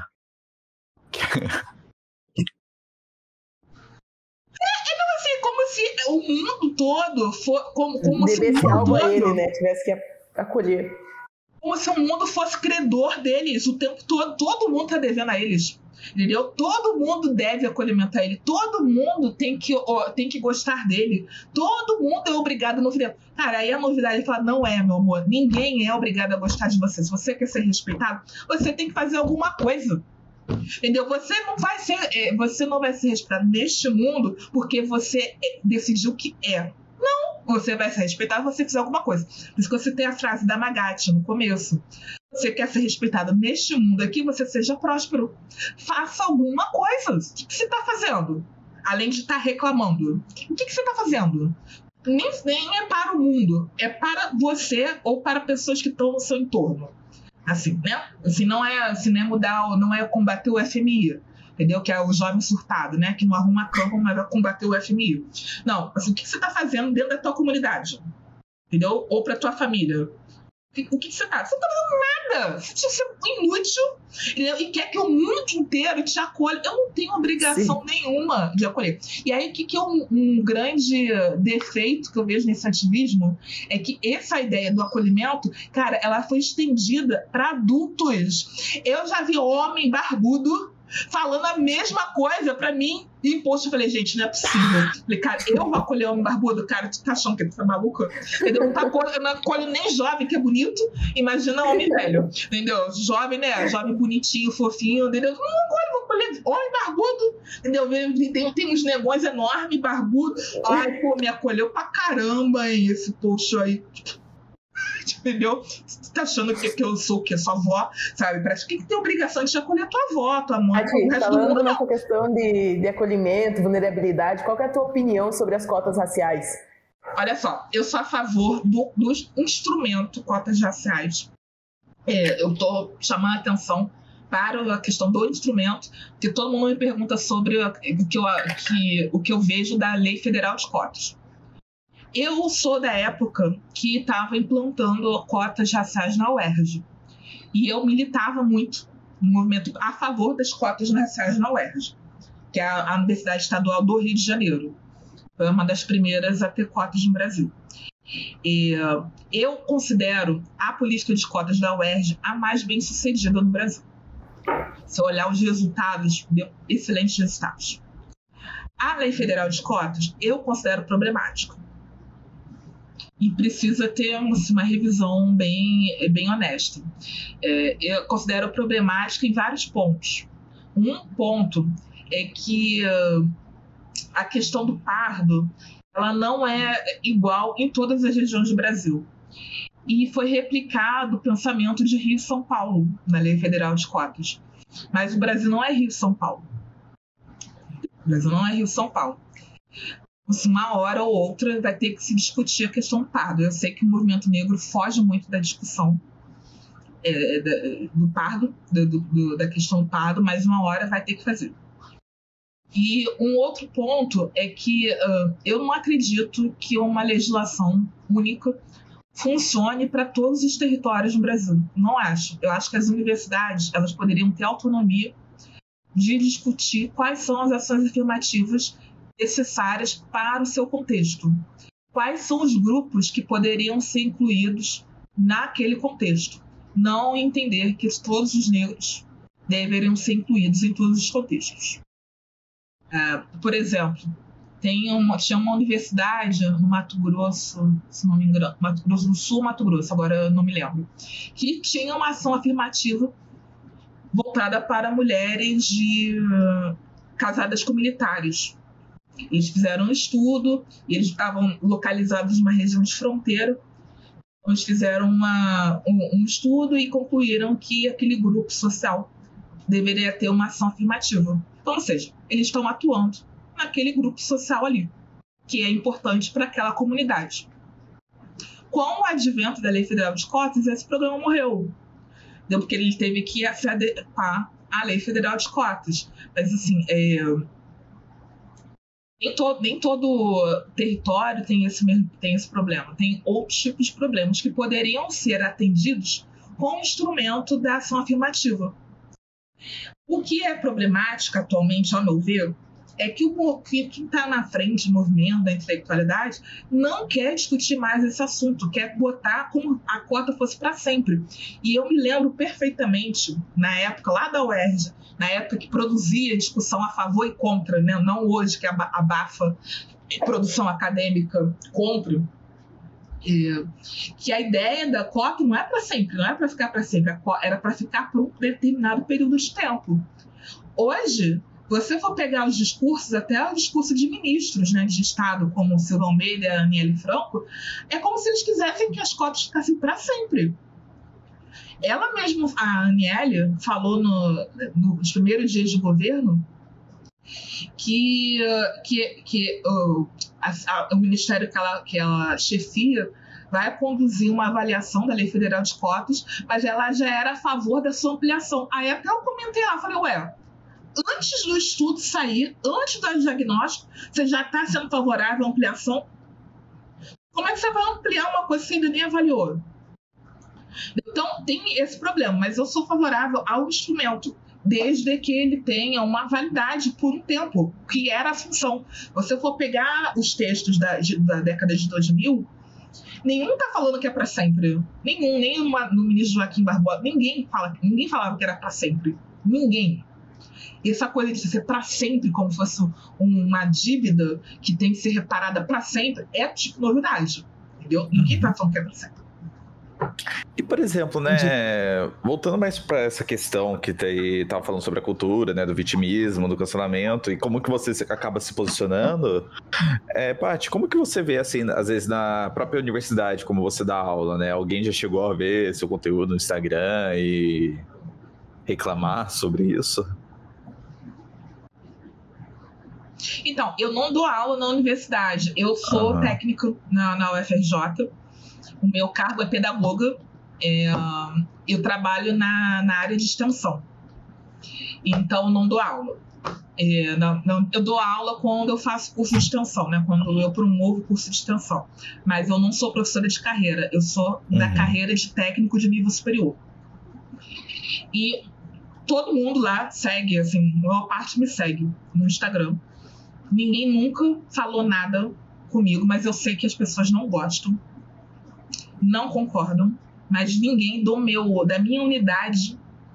É, eu, sou, eu, sou lotada no Instituto de Filosofia e Ciências Sociais. Então, ou seja, eu estou bem no meio. Entendeu? assim, bem no meio assim, do, do, do Vucu. É, ninguém nunca falou uma vírgula. A minha teoria para isso é que eu tô há muito tempo na UFRJ. Eu, tô, eu vou fazer 15 anos de UFRJ. Então, assim, eu tenho uma história lá. Isso aí não dá pra você jogar a história porque a pessoa tá falando coisas que ela não concorda na internet. Esse é um ponto. Segundo ponto é que eu escrevo coisas na internet com fundamentação teórica. E isso, bem ou mal, as pessoas respeitam onde, no ambiente que eu tô. Se não estou falando coisas, assim, fontes da minha cabeça, vozes da minha cabeça, não. Eu estou mostrando uma, uma visão com base em literatura que eles mesmos leem. Então, assim, eu tenho respeito de alguns professores lá que me seguem e gostam. Entendeu? Pessoas já acompanham e, e falam. Eu sei que muita gente acompanha, uh, não comenta, mas gosta, porque tá, tá também tá cansado dessa, dessa vibe do cancelamento. É, prejudica eles também, mas ninguém quer se colocar a cara né, no sol para uhum. falar. Então, assim, eles gostam. É, e outra coisa assim, porque eu sou mulher negra, e como é que você vai atacar o grupo que eles elegeram, que é o grupo mais prejudicado, é, mais sofrido do, do, do Ocidente? Então eles ficam numa sinuca de bico. E, e o outro ponto final é que o que, que faria comigo? Na hipótese que eu sou, se fosse atacada, assim, o que, que vai fazer comigo? Porque eu sou servidora de carreira. Gostando eles ou não, é, eu tenho direitos previstos em legislação. Eu não sou. Uh, é, como é que fala? É, quando, quando, a pessoa é. Tipo, assessora. Qual nome? Ai, qual, qual nome? Comissionado? Comissionada. Eu não sou comissionada, eu sou servidora de carreira. Eu só fiz concurso, eu sou concurso, é, servidora estável. Sou servidora de carreira. O que você vai fazer comigo? O máximo que eles podem fazer comigo é me mandar para outra unidade, falar assim, olha, não queremos ela, essa servidora nesta unidade, e aí vai devolver para a reitoria, a reitoria vai me colocar em outra unidade, que vai acontecer isso. Só. Só que ali, assim, não é inteligente da unidade, né, fazer. Não seria, a gente pensa. Se não é inteligente da unidade, fala assim, olha, eu não quero ela aqui porque ela é muito conservadora. E aí vou perder uma boa funcionária porque ela é muito conservadora. Não faz sentido que nada vai acontecer comigo. Eu só vou para outro lugar e vou produzir conteúdo de outro lugar e vou continuar trabalhando de outro lugar. Então, assim, é, eu acredito que as pessoas é, não gostam do que eu escrevo, porque lá todo mundo é de esquerda, onde eu trabalho, todo mundo é. Assim, PSOL, entendeu? PSOL, PCB, PCdoB PT já é tipo, PT lá é bem direito, entendeu? Quase, assim, entendeu? Direito. É, e as pessoas não gostam, mas não tem muito o que fazer. Entendeu? Não, não tem assim, o que fazer, né? De, de perseguir, me perseguir como? É, você vai me perseguir, eu vou, eu vou te processar. Então as pessoas estão cientes que eu vou processar todo mundo. É, uma outra coisa também, eu, eu tenho boa, boas relações com todo mundo, sempre tive sempre tive, sempre fui muito agradável com todo mundo. Não falo nada sobre política no meu trabalho. Eu não fico entrando em discussão. Eu vou lá, faço o que eu tenho que fazer no meu trabalho. Sou paga e vou embora. Entendeu? É só, é só isso que eu faço. Tenho boas relações com todo mundo. Todo mundo. Tem um professor lá que eu gosto muito, que é o Michel German. E ele é um grande crítico do, do bolsonarismo, assim, enorme. E a gente se dá super bem. A gente se trata de maneira. Cara, e ele sabe das minhas posições, ele me acompanha nas redes sociais, e a gente se dá super bem. Super bem, entendeu? E eu acho que a gente se dá bem porque ele vê que eu tenho é, que eu faço leitura, sabe? Eu, eu, eu, acho, né? Que é por isso. Assim, que... Você fundamenta as suas posições, né? Isso, tá, eu tô fundamentada, assim, eu tenho informação. Eu, é, quando eu falei para ele que eu fui convidada a escrever o livro, ele falou: Olha, se eu precisar de alguma coisa, fala comigo, eu te ajudo. Porque ele estava terminando de escrever o livro dele. Ele falou: ah, se falar alguma coisa, fala comigo, eu te ajudo. Então, assim, é, é, o pessoal que estuda, eles conseguem pelo menos entender o que eu tô, que eu tô posicionando. E sabe que eu também estudo. Agora, as galera que não estuda, que aí já não é muito do, da universidade, né? O pessoal mais da ativismo, eles passam por cima, entendeu? É, mas aí também, pessoal, eu acredito que se eu fosse professora, aí realmente eu ia ser bem perseguida, sabe? Aí eu não ia ter, não ia ser poupada. Por quê? Porque professor, ele tem uma posição de prestígio dentro da comunidade acadêmica e tem uma posição de. Uh, é, ele é ligado a um departamento específico, ele faz concurso para aquele departamento, ele é funcionário daquele departamento. Eu sou funcionária da universidade, então eu posso ir para qualquer canto. É, ele não, o professor ele não vai para qualquer canto. Então ele faz o concurso, ele vai morrer naquele departamento com aquelas, com aquelas pessoas por 40 anos, entendeu? Gostando ou não, ele não tem saído. Aí, se for com os professores, eu acho que é realmente. Aí seria diferente. Aí iria acontecer o que acontece com o Denis, lá na Federal de Uberlândia, Denis Xavier. Entendeu? Porque assim, ele não tem saída. Ele tem que lidar com aquelas pessoas e as pessoas vão bater nele e tal, de alguma forma. Comigo, se as pessoas fizessem o que ele faz comigo, eu posso reclamar, sei lá, assédio e ir para outro canto. E aí, se a unidade vai, vai perder. Enfim, tem toda uma dinâmica institucional própria que, que eu acho que acaba involuntariamente me protegendo desse tipo de coisa, né? É, e também, óbvio, né, tem o meu, meu posicionamento pessoal, que sim, eu não sou muito de criar treta em de trabalho, especialmente sobre assuntos de política, não mesmo. Só vou lá, faço meu trabalho e eu sou uhum. pago e vou cuidar da minha vida, entendeu? Basicamente isso. Uh, Paty, uh Passando um pouco para esse teu lado conservador, eu queria que você falasse um pouco sobre a sua visão de como o movimento pró-aborto ele é racista. Eu vi algo assim no seu perfil por cima, eu queria que você explicasse um pouco sobre isso. Ah, sim, eu fui xingada recentemente por isso, eu fui xingada no Twitter. No, no, no dia 8, do dia 8 de março, eu fui xingada porque eu falei que aborto é racismo, né? Que foi o tema da minha palestra lá na, na Assembleia de Santa Catarina. uma que tão engraçado, as pessoas me xingando no Twitter. Eu achei que eu parecia que eu sou uma pessoa importante, sabe? Falei, caramba, eu, valo, eu tô valendo um xingamento no Twitter, que maneiro. Bom, olha só, eu peguei essa frase do aborto é racismo de um, de um discurso da Dolores Grier. Ela foi uma ativista pró-racista, pró-vida pró, pró uh, americana, ela era católica e, e tinha mestrado em serviço social. Ela, era uma, ela foi uma grande ativista pró-vida e no discurso ela abre com essa frase: aborto é racismo. Por que, que ela abre com essa frase? Que tem todo um histórico do, do, da política de controle de natalidade dedicado a atingir comunidades negras. E desde que o aborto foi legalizado lá nos Estados Unidos, são os, os bebês negros que são mais abortados. Desde 73, que é o ano que foi a, aconteceu a legalização, 20 milhões de bebês negros foram abortados. Eu, 20 milhões de bebês negros. Quando a Margaret Sanger desenvolveu a política de controle de natalidade, lá no início do século XX, e, e, e, começou, e abriu a Planned, a Planned Parenthood, ela estava focando em comunidades de minorias étnicas. E a dela do, com a controle de natalidade não é necessariamente a saúde da mulher, a saúde eh, sexual da mulher, né, a autonomia do corpo da mulher, como, é, como se fala hoje. Não, a intenção dela era diminuir os nascimentos de pessoas consideradas incapazes. Ela tinha uma filiação eugenista. Diminuir o nascimento de pessoas incapazes. Aí as pessoas incapazes eram pessoas negras, pessoas pobres, pessoas é, latinas, todos os grupos não brancos e pobres eram considerados é, grupos incapazes.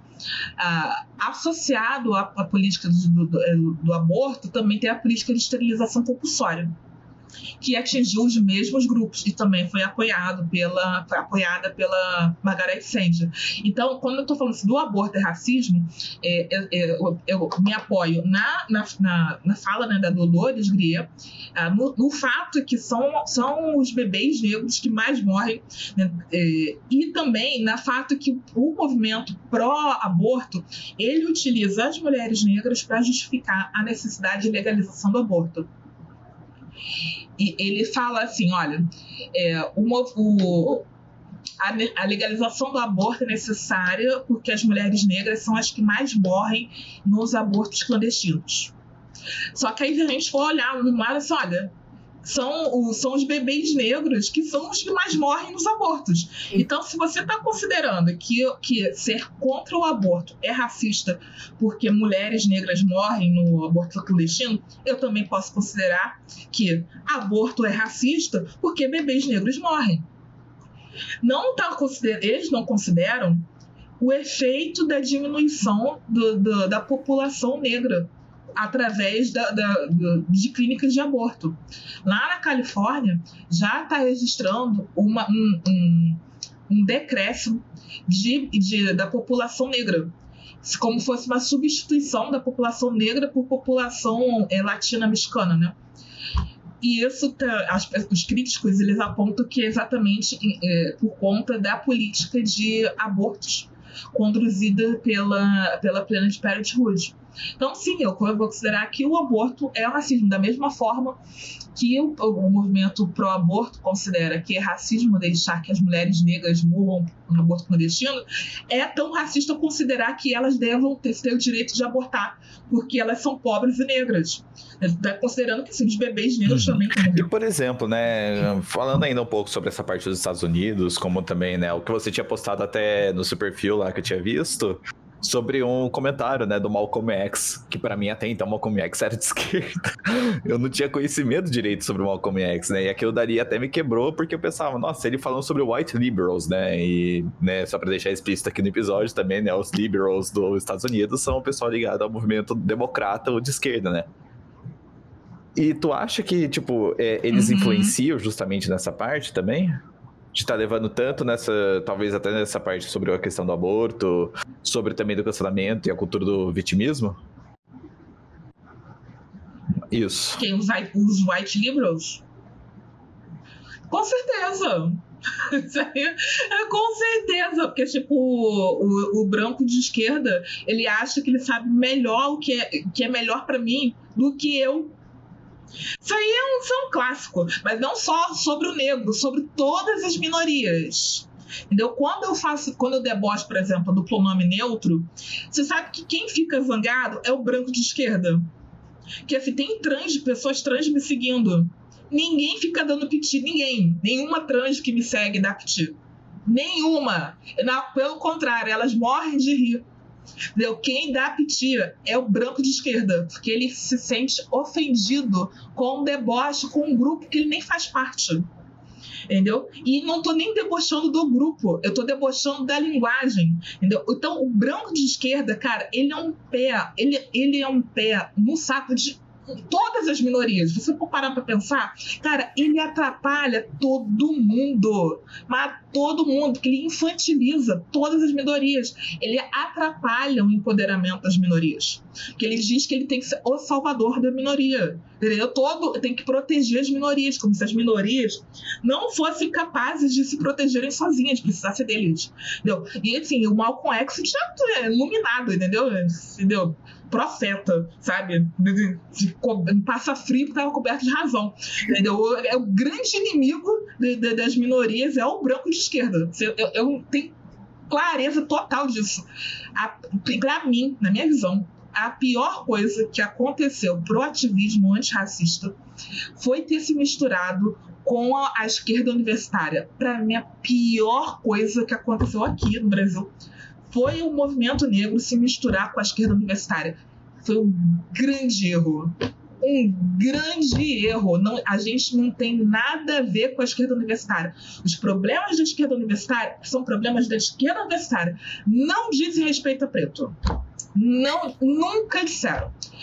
Mas o que, é o, o que é a questão? É que, por sua vez, a direita ela não fala um ai sobre a questão racial. Um ai. E quando ela fala ousa falar um ai, é sempre um aspecto extremamente negativo, como se fosse uma reação a tudo.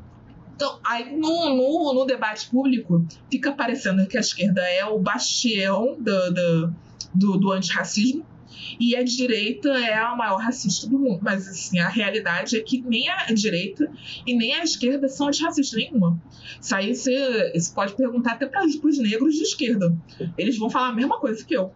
Tem vários amigos de esquerda negros, eles falam assim, não, realmente a esquerda não é antirracista. Ela nunca foi e ela não é antirracista. Só que eles acham que é na esquerda que é possível desenvolver um antirracismo.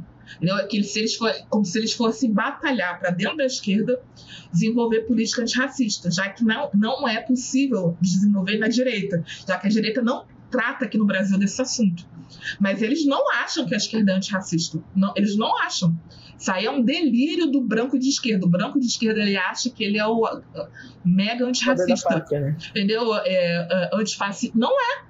Ele não é. Isso aí é, é, claro. A Sueli Carneiro, lá na década de 80, eu acho, final, ela subiu no palco do PT um comício do PT, pegou o microfone e falou isso. Ela falou que a esquerda não é antirracista, entendeu? Ela falou isso, falou assim, não é. Não é antirracista, tanto que tem uma frase super conhecida dela, né? Que é entre direita e esquerda eu sou preta. Ela fala, sempre direita e esquerda eu sou preta. A esquerda não é antirracista. A esquerda passou, na verdade, a trabalhar essa questão racial de uma maneira bem porca muito recentemente. Na época que eu militava pelas cotas raciais na UERJ, a, a intelectualidade é, beautiful people, né, essa galera cheirosa, era contra cotas. Tudo contra cotas. Caetano Veloso, Lilia Schwartz, tudo contra cotas. Tudo contra cotas. Todo mundo. Todo mundo contra cotas. Quem era contra, quem era a favor de cotas lá em 2001, 2002, eram os estudantes negros e os professores de pré-vestibular comunitário. Eles eram a favor de cotas. Eu, eu, posso falar com certeza isso, porque eu estava vendo. Eu estava aqui no Rio e eu estava vendo. De ó, branco, que, que, é, que tinha projeção no debate, é o William Douglas, que hoje é desembargador, na época ele era juiz. William Douglas Branco cristão branco, ele era super a favor de cotas raciais da UERJ. Mas essa intelectualidade cheirosa, que, que, que é a rota, que é a, rota virtude hoje, era tudo contra. Eu lembro, eu falo, cara, você é uma gracinha que você é. Pena que eu te conheço. Pena que eu sei sua história. Porque eu tava lá e eu vi, você era contra. Falava os maiores impropérios a respeito. Eu vi que eu tava lá, eu vi. Quando, quando começou a discutir cota na UFRJ, já era funcionário. Né, lá na, na UFRJ. E eu lembro, assim, do, do Beautiful People sendo contra? Eu, eu lembro as pessoas falando. E hoje as pessoas super orgulhosas do aumento do número de negros da UFRJ. Falei, cara, que coisa bonita. Pena que eu te conheço. Se eu não te conhecesse, eu ia cair no teu golpe. Entendeu? Mas eu te conheço porque eu tava lá e eu vi. Entendeu? Eu vi que você falava. Eu sei que você achava. Eu, sei várias, várias pessoas, é, pessoas de. É, associadas ao marxismo, até hoje elas não são a favor de cotas raciais. Não são. Não são, não são a favor. Elas parecem que são, que elas querem sobreviver no debate público. Mas não são. Entendeu? Então, assim, na verdade, a esquerda ela prejudica muito minoria. O branco de esquerda é um desfavor no serviço é um enorme desserviço às causas que eles dizem que estão lutando. Cara, atrapalha horrores. Horrores, horrores, horrores. E, por exemplo, né, você falou, né, até dessas pessoas que elas não defendiam na época, mas hoje em dia defendem, né, justamente para não passar por mal, né? Mas teve muitas pessoas também que conviveram com essa, né, passaram também por esse período e viram isso, mas mesmo assim é como se parece que colocasse, né, uma bandana nos olhos e segue, segue o rumo, né? Ignoram que, por exemplo, né, como você disse, né, o Caetano Veloso sendo contra essa parte de cotas, né? Eu não sei, né? Eu tinha três anos de idade na época, então. Não, então, mas o, o pessoa ignora porque ela quer, porque é só botar na internet signatários contra cotas, 2001, 2003, eu acho, 2003, acho. E acho que o primeiro nome é Caetano Veloso. Uhum. Tá no signatário. Você vai olhar e vai ficar muito surpreso quem assinou essas 15 manifestos. Entendeu? A UFRJ que eu trabalho, a, a, unidade que eu trabalho, era um grande, uma grande, é, é, um grande polo contra cotas no Brasil. Grande, da intelectualidade mesmo. Uhum. Entendeu? Contra cotas no Brasil. Hoje em dia, se as pessoas se comportam como se elas forem, fossem sempre a favor, entendeu?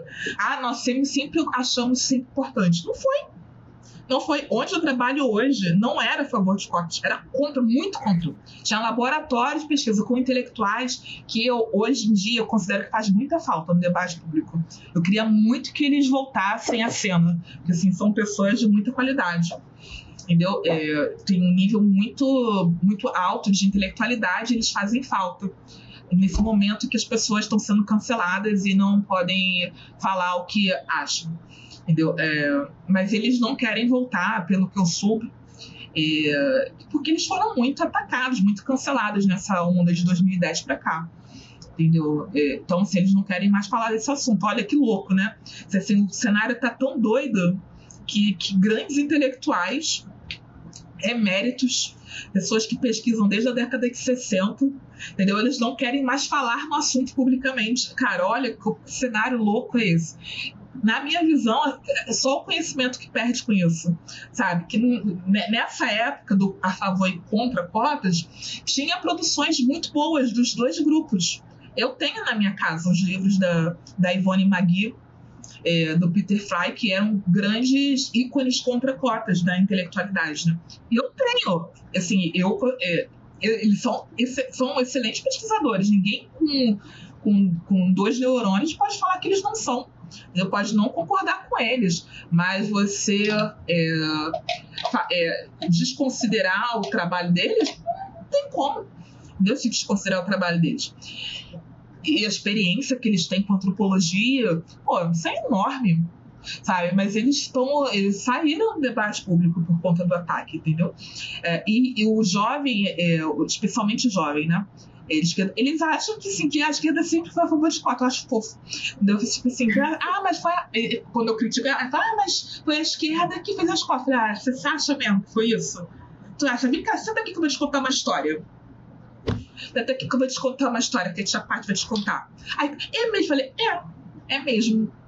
É mesmo. Quando estava defendendo cotas lá na, na UERJ, quem estava defendendo publicamente só eram professores de pré-vestibular comunitários e ativistas, jovenzinhos, tipo a gente, né, que sabia porra nenhuma da vida, mas achava que sabia.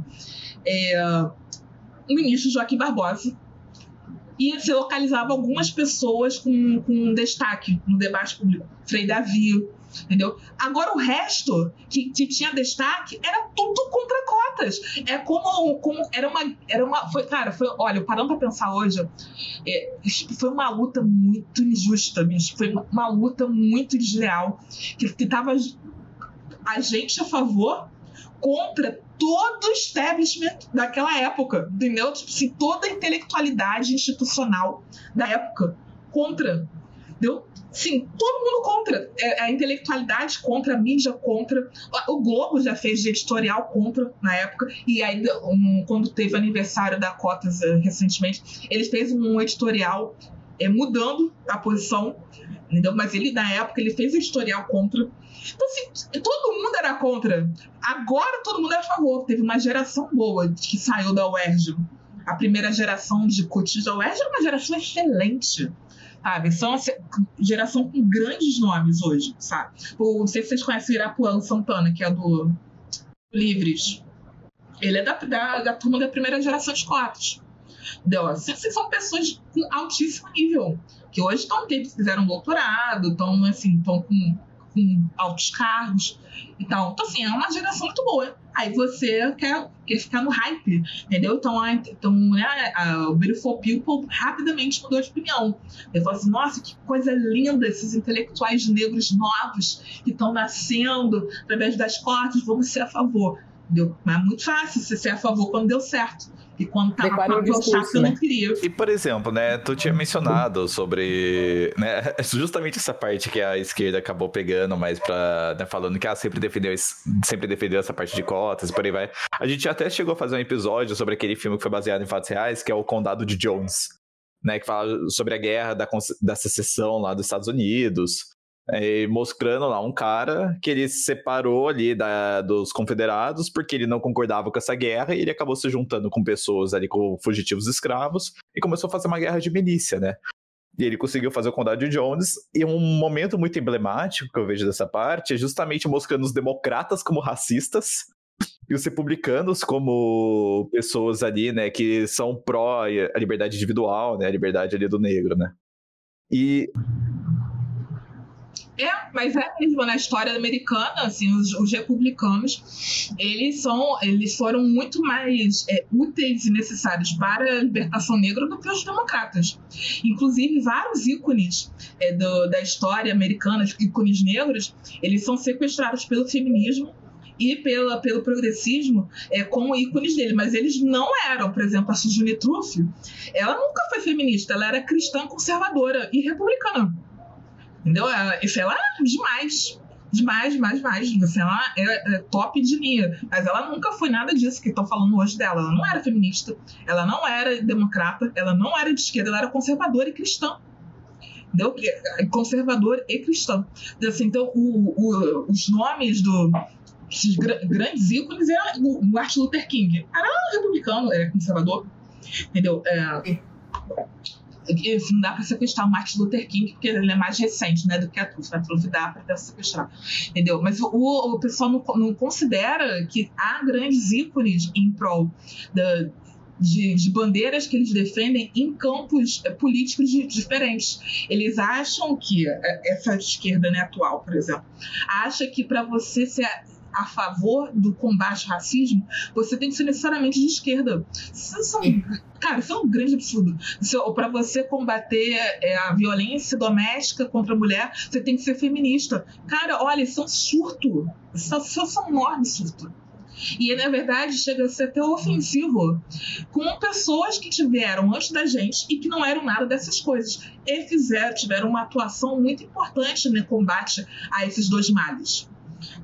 Se não dá para falar que a Sujuni trouxe não teve uma contribuição à, à, libertação negra porque ela não era não era progressista. Isso é uma loucura. Da mesma forma que também não dá para falar que a, a Harriet Tubman que ela também teve uma, um papel importante na história americana porque ela não era progressista, ela era uma conservadora. E os republicanos morrem de orgulho da Harriet Tubman, entendeu? Ela foi uma uma abolicionista negra e que ela ajudava, ajudou outros escravos a fugirem, a escaparem. E ela usava uma arma, entendeu, para proteger os escravos na travessia do sul para o norte e também para estimular aos escravos não desistirem da travessia, tipo, ou seja, coach raiz, entendeu? Então, assim, você, se você desistir, eu vou te matar, entendeu? Então, assim, para não desgarrar do grupo. coach raiz. É, era bem, né, bem coach raiz. Você tem, você tem que, tem, tem que conseguir, porque senão eu vou te matar.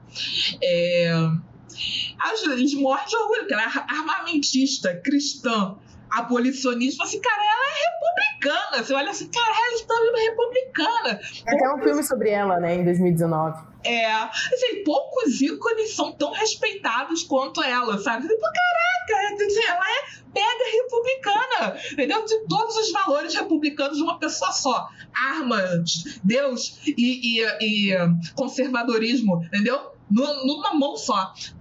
Então, você consegue ver que é possível você fazer esse tipo de, de, é, de ativismo sem estar associado com o progressismo. A história mostra isso.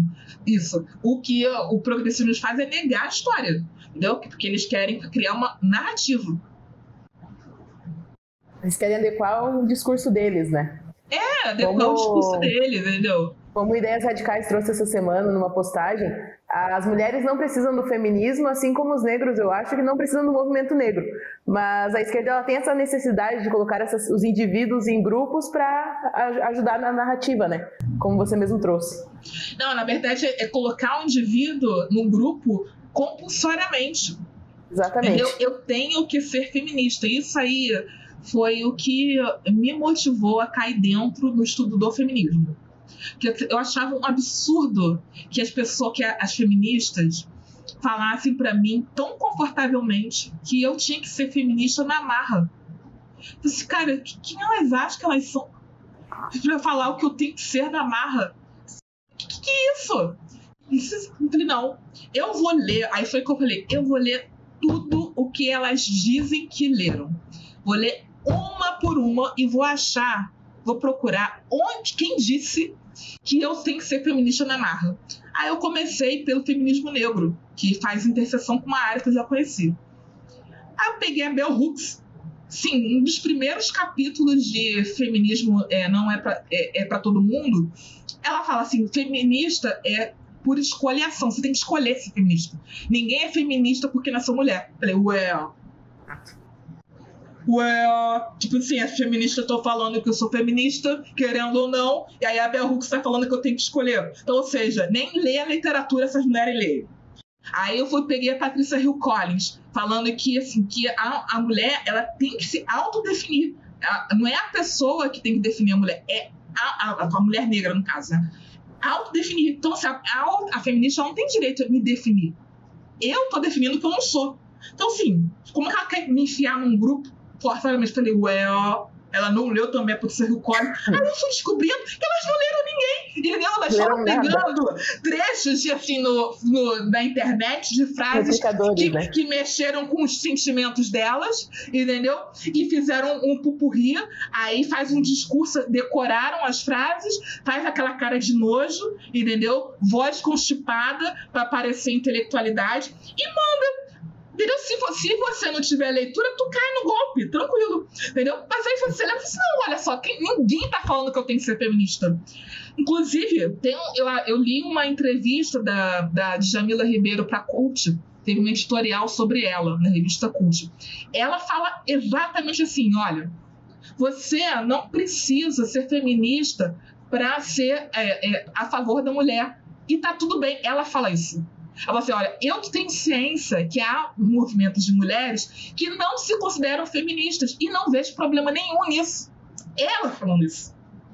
Aí vai aquelas infelizes lá na internet falar coisas e na verdade isso é uma aposta minha, né? É, eu acho que essas infelizes elas estão contribuindo para o feminismo ter menos adeptas. Entendeu? Porque o, o, o, autoritarismo ele vai chegar num ponto de ser insuportável entendeu? É, isso vai ser insuportável. Então elas contribuem para elas mesmas se acabarem. Entendeu?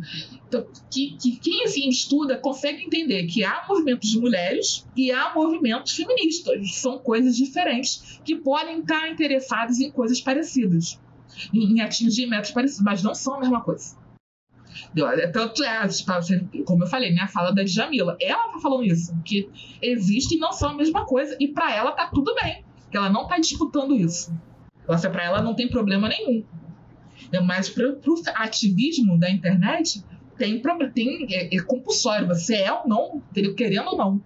E, por exemplo, né, Paty, você fala, né, justamente sobre essa parte que a esquerda é como se tivesse sequestrado mesmo, né, toda essa parte do movimento.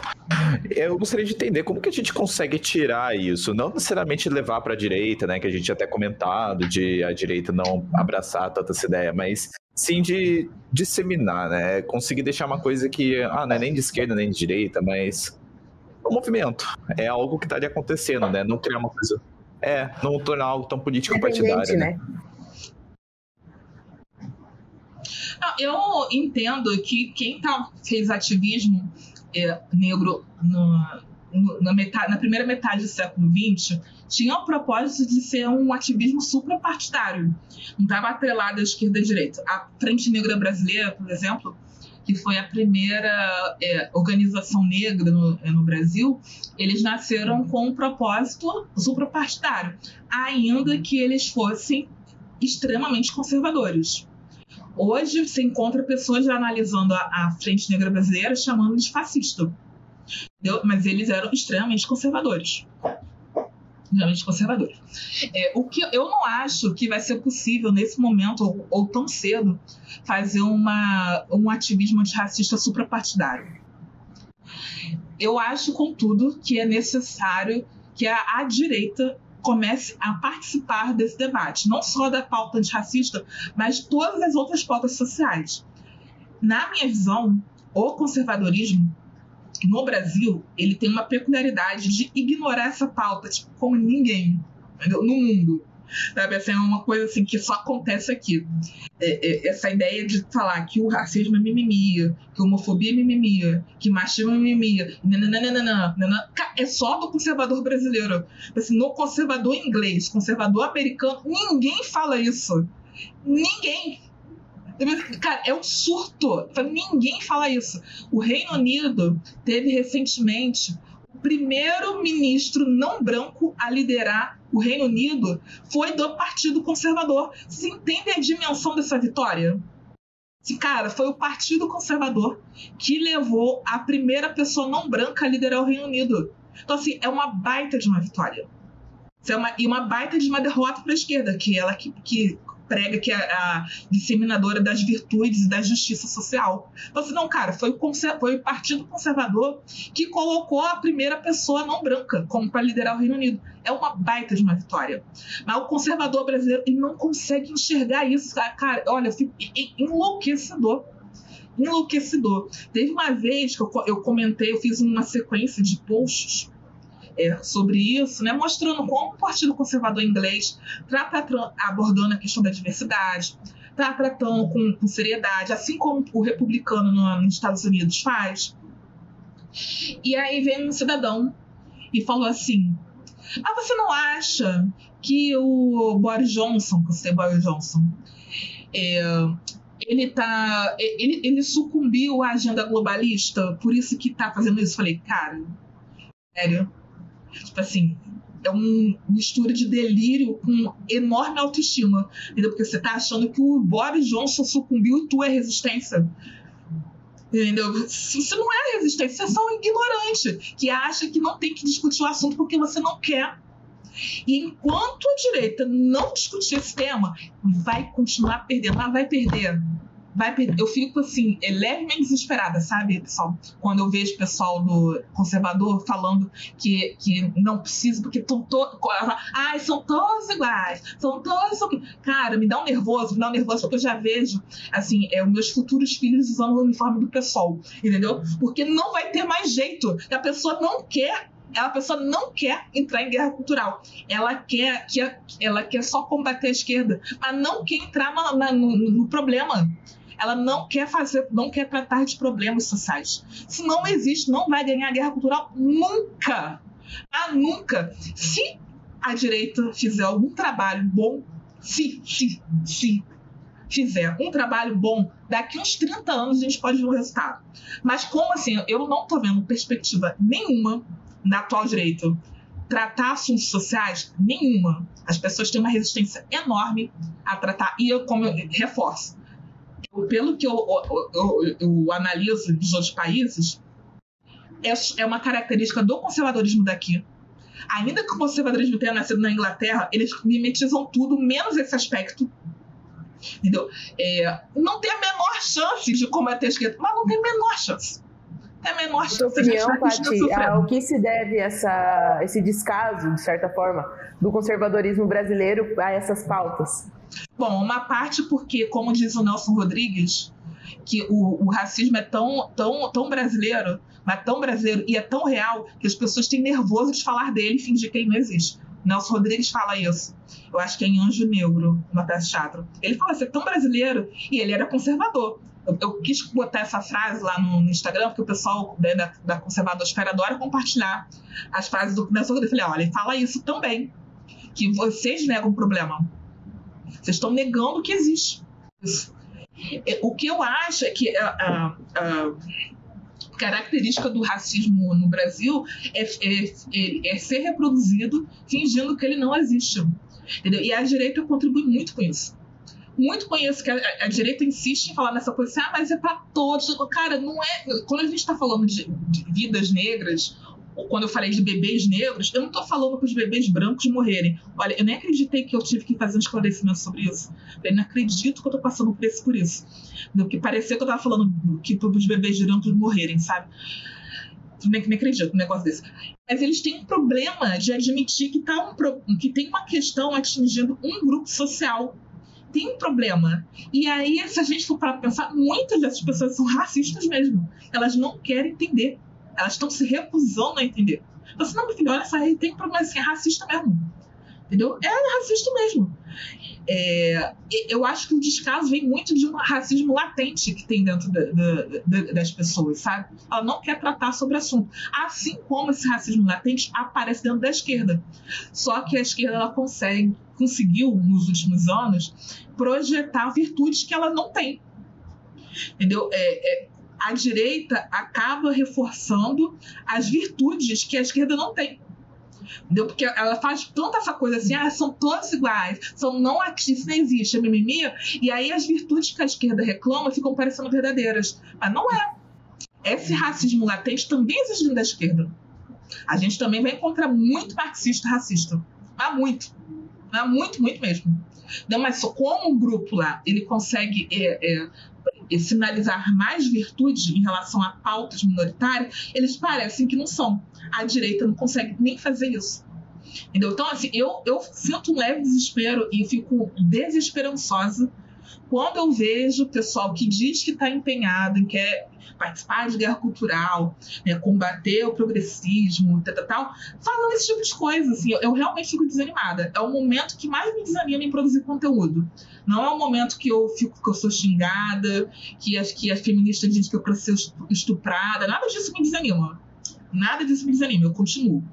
O que me desanima é ver gente conservadora cristã quando eu posto lá bebês negros importam por conta da campanha lá americana, a pessoa dizer que todos os bebês importam. Isso me desanima. Tipo assim, porque é como se eu estivesse fazendo um trabalho pro vento. Entendeu? Eu mostro todo, passo semanas mostrando como a política de aborto ela nasceu com um aspecto racista e eugenista, entendeu? Falando assim, olha, teve uma intenção racista, a intenção era atingir pessoas de cor latinas, asiáticas, negras, pobres e tal. Era é uma intenção clara. E aí eu explico tudo isso. Aí eu mostro o vídeo da campanha, que bebês negros e a pessoa fala que todos os bebês importam. Cara, a pessoa não conseguiu entender que, o, que a questão do aborto nasceu com a intenção eugenista. Então a pessoa está negando a realidade. Sabe? É, isso me desanima em rede social. É, é o único momento que eu tenho vontade de parar de produzir. Assim, nunca mais pegar minhas coisas e ir embora. Entendeu? E falar só com os meus alunos e acabar, porque é, é, é extremamente desgastante você ficar falando para pessoas que dizem que estão do, meu, do teu campo é, é, político.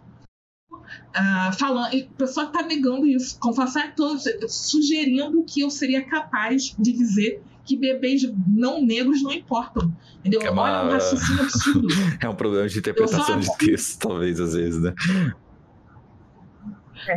Então, o problema eu... da internet é que o óbvio precisa ser dito, né? As pessoas elas não entendem as coisas. Entendeu? Tipo assim, quando eu tô falando, olha, meu filho, desde 73, 20 milhões de bebês negros foram abortados. Entendeu? Não, não é 20 milhões de bebês brancos. Milhões de bebês negros. São quatro vezes o estado de Santa Catarina de bebês negros. Quatro estados de Santa Catarina. Quatro. E aí, como é que eu vou falar que minha vida de bebês negros importam? Como é que eu não vou falar isso? São quatro estados de Santa Catarina, quatro populações de Santa Catarina. E aí, o conservador, ele não entende isso. O que, que tá falando que falar todo? Não interessa, nunca vai ganhar.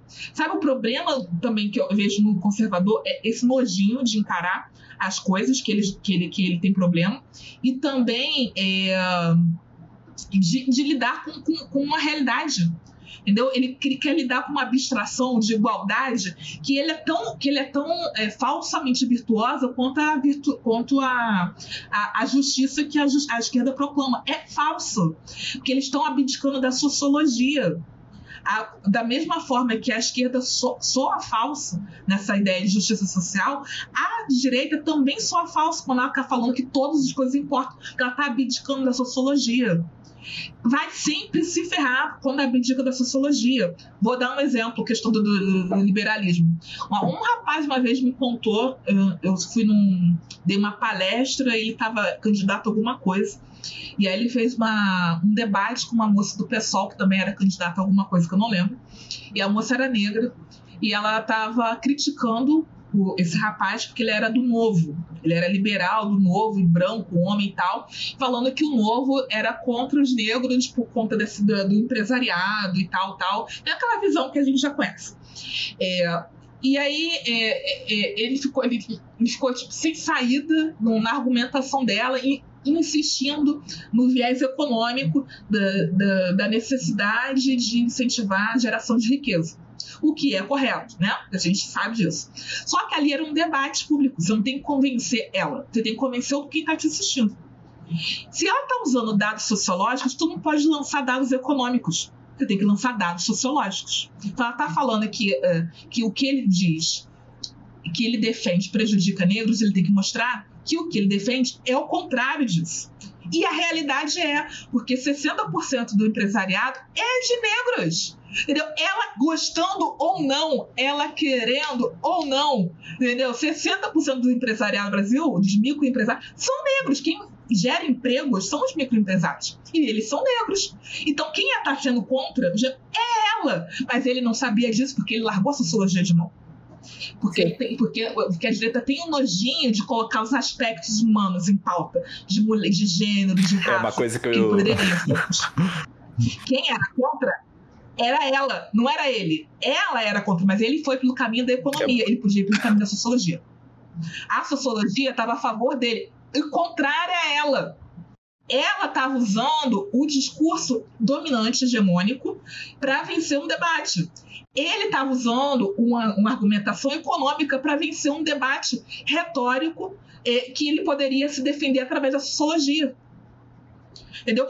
A direita vai sempre perder enquanto ela parar, enquanto não parar de falar, de ficar negando, de tratar de é, gays, de homossexuais, de negros, de minoria, vai sempre perder. Vai perder sempre. Porque as pessoas se conectam com identidades. Gostando, não gosta você ou não. Não interessa se você gosta ou não. A realidade é essa. As pessoas se conectam com identidades. Com identidade. Você tem que tipificar o que, que representa, quem é esse empresariado no Brasil quem são os, os empresários que eles estão chamando que é malvadão? Quem é o empresariado malvadão? Tipifica quem é o empresariado malvadão. Aí tu vai ver que é uma pessoa que tem, que, que tem um, um superávit de tão, tantos milhares de reais, que é uma quantia muito pequena, é, que é negro, que mora na, na periferia. Você vai tipificando para você te combater esse discurso. Você tem que ir para sociologia, tu tem que sair da economia e ir para sociologia. E para ver a sociologia, você tem que entender a variação dos grupos sociais. Aceitar a ideia de todos são iguais. Você não vai vencer nunca nada. Nunca nada. Ele poderia ter ganhado esse debate tranquilamente, porque a, a realidade já estava a favor dele. O que ela estava defendendo não, tava, não tinha realidade a favor dela. Era uma projeção do que ela gostaria que a realidade fosse. É uma projeção do que ela enxerga a realidade. Ela enxerga o empresariado como um malvadão, capitalista malvadão, opressor de negro e pobre. A realidade é que o empresariado é negro e periférico a maioria, a maior parte do empresariado no Brasil é negro e periférico. Não é, não é dono do, do de grandes empresas, não é do dono do, do Gerdô, não é, do, é, é, da Samsung. Não é isso, não é isso empresariado. Empresariado é um cara que tem uma microempresa Entendeu? Então, assim, são os dados, a realidade estava a favor do debate dele. Mas ele tem essa. A direita nega essa parte. Entendeu? Ela não quer falar de preto, ela não quer falar de pobre, ela não quer falar de gay, não quer falar de nada. Quer falar só da teoria. Vai perder sempre. Vai perder sempre. É, eu já vi pessoas, na verdade, falando que o Weber era marxista, né? Mas enfim. o Weber. Quem? É, ele tava alinhando ele com Marx. Mas enfim, é absurdos à parte. A questão. Ah, eu prefiro Quem não comentar nomes enquanto a gente tá gravando. Não, da direita. Não, pessoal da esquerda, da, da direita, direita da, da direita, Ah. Todo mundo que fala de pobreza, de questões sociais é de esquerda, o pessoal da direita, entendeu? O pessoal do, da direita tem, uma, tem, um, tem um nicho dentro da direita que vê mais comunista do que a Xuxa via do Andy, entendeu? E comunista em tudo quanto é canto, comunista embaixo da cama, comunista embaixo, atrás da porta, tudo é comunista para ele. Assim, é tipo o fascista da esquerda, entendeu? É o comunista do, da direita, entendeu? O pessoal tá, tá louca vendo comunista em tudo quanto é canto entendeu? Padre é comunista, todo mundo é comunista, porque está falando de questões sociais.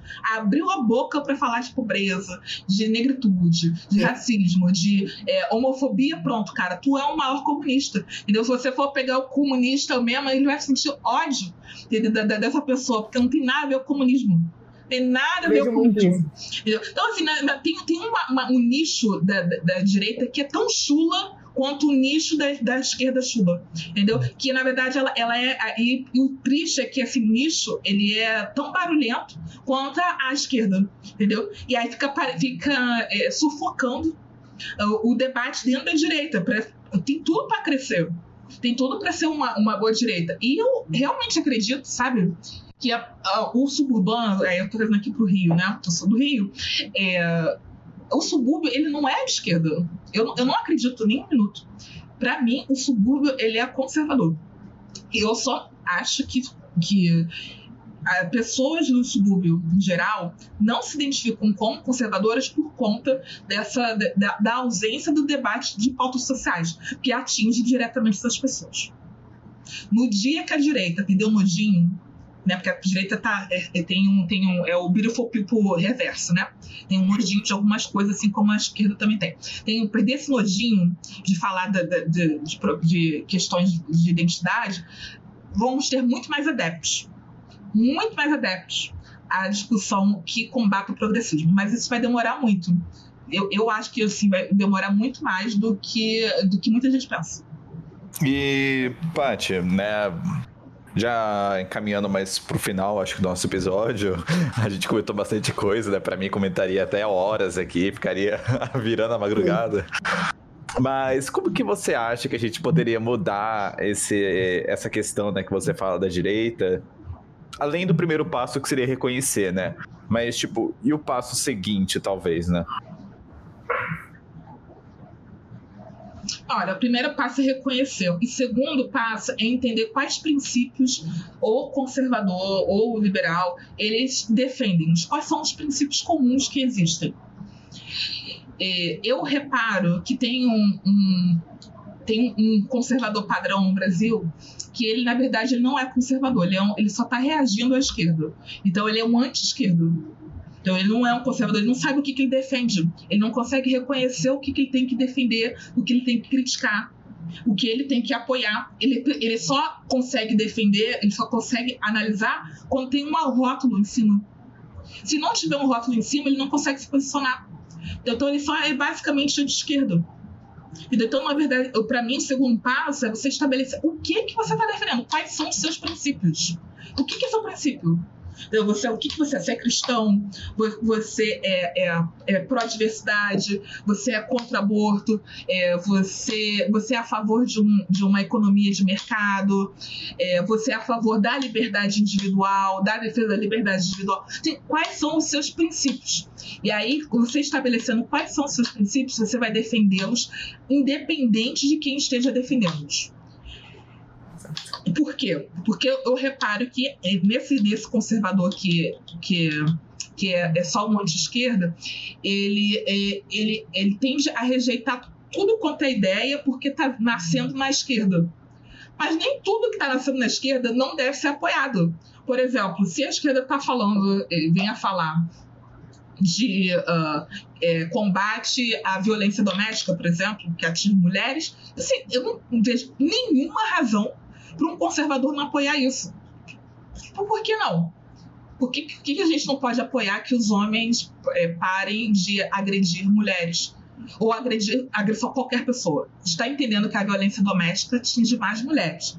Então, a gente vai apoiar as mulheres por conta disso. E também porque a gente entende que, que há diferença biológica entre um homem e uma mulher. Então, se um homem agredir uma mulher, a mulher vai sofrer muito mais. Se a gente está defendendo que há diferença biológica entre o homem e a mulher, e a gente está posicionando sobre, contra o ativismo trans, a gente também tem que entender isso. Que se há diferença entre um homem e uma mulher, a violência doméstica ela é muito mais letal para a mulher. Então, conservador, por que o conservador não pode se posicionar é, é, é, como a esquerda na questão do, da violência doméstica?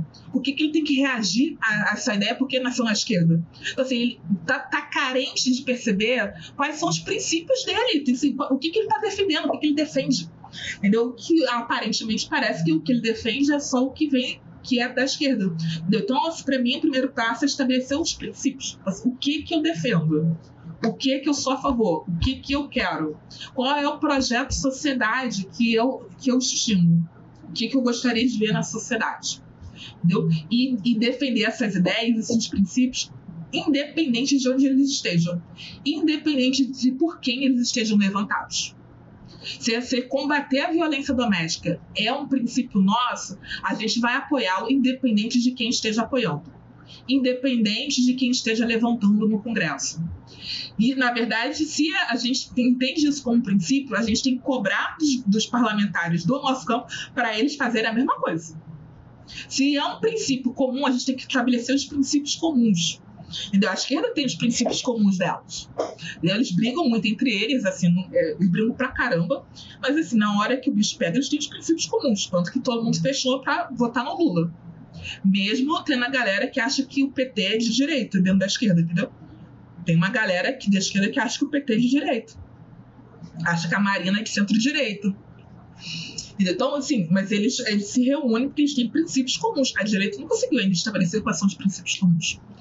Entendeu? Qual, qual é o princípio comum que a gente não vai se atacar nesses pontos? Ponto. Entendeu? Nós somos um grupo heterogêneo, é, mas a gente, vai, a gente vai defender esses mesmos pontos aqui. Independente do que for. Independente de onde eles estejam. Pronto. Eu percebo que muito do conservador raso e do liberal raso de internet é que eles se preocupam mais é, com quem está falando do que com quem está sendo falado, né? Às é. vezes a, a ideia se alinha com o que ele defende, mas vem de uma pessoa de esquerda ou vem de alguém com, com, qual, com a qual ele não concorda e ele se torna contra aquilo ali. Então é. ele nem analisa, é isso que você falou. Por isso a importância de definir quais são os valores, né? Quais são os é. seus. Paty, Exatamente, exatamente. É, teria mais alguma coisa assim que você gostaria de trazer aqui também? Só mais para a gente já tá finalizando? Ah, não, assim, eu gostaria de pedir para todos os seus ouvintes que a gente possa co construir uma direito no Brasil é, que consiga debater temas sociais com seriedade, sem lacração reversa, sem, uh, sem minimizar os problemas sociais e sem abrir mão dos nossos princípios. Como eu entendo que a maioria do, dos conservadores né, são cristãos, eu também sou cristã, sou católica romana, é, a gente uh, defender, a gente trabalhar sistemas a partir da nossa cosmovisão, não abrir mão de discutir o assunto uhum. que a esquerda deve trabalhar. E teria três livros assim que você sugere para o povo para poder ler? Três livros assim que você fala, ó, são importantésimos assim, que são maravilhosos. Você indica? Olha, eu tenho um, livro que eu recomendo sempre para quem quer começar a entender relações raciais, que é o Significado do Protesto Negro, do Florestan Fernandes. É, é um livro bem curtinho e o Florestan Fernandes, né, ele, é, ele, era progressista né, e tal, enfim, mas eu acho que é um livro que, que dá um panorama bem, bem legal da discussão. Ele está disponível na internet, acho que tem PDFs por aí já. Tem um outro livro que eu acho que é legal, que é o do que eu espero ter tradução para a língua portuguesa em breve, que é o Woke Racismo do, do John McWorth que ele explica as ondas do antirracismo nos Estados Unidos, que, na minha opinião, são aplicáveis também no território brasileiro. Um outro, deixa eu pensar. Tem Os Ungidos, do Thomas Sowell. Eu acho que isso é um bom livro para entender esse momento. Se tiver um plus assim que você sentir vontade de falar, também pode falar também, à vontade. Você lê bastante. Não, só isso. É, é, eu acho que é, assim, tem pensado nos livros, assim. Eu sei. É, não, acho que é só assim mesmo. Eu acho que. Certo. Eu fico, fico com esses Paty, muito obrigado por estar aqui conosco. Um sábado de noite, né? Muitas pessoas vão pro bar, mas a gente tá aqui, né, produzindo conteúdo. Sim, são. Fico muito agradecido. Lohane, quer. Muito obrigada pela participação e obrigada a todos que nos acompanharam até aqui, né? Os que vão assistir, acompanhar o episódio e tudo mais. Obrigada, Paty, pela disponibilidade, como diz o Rafa, num sábado à noite.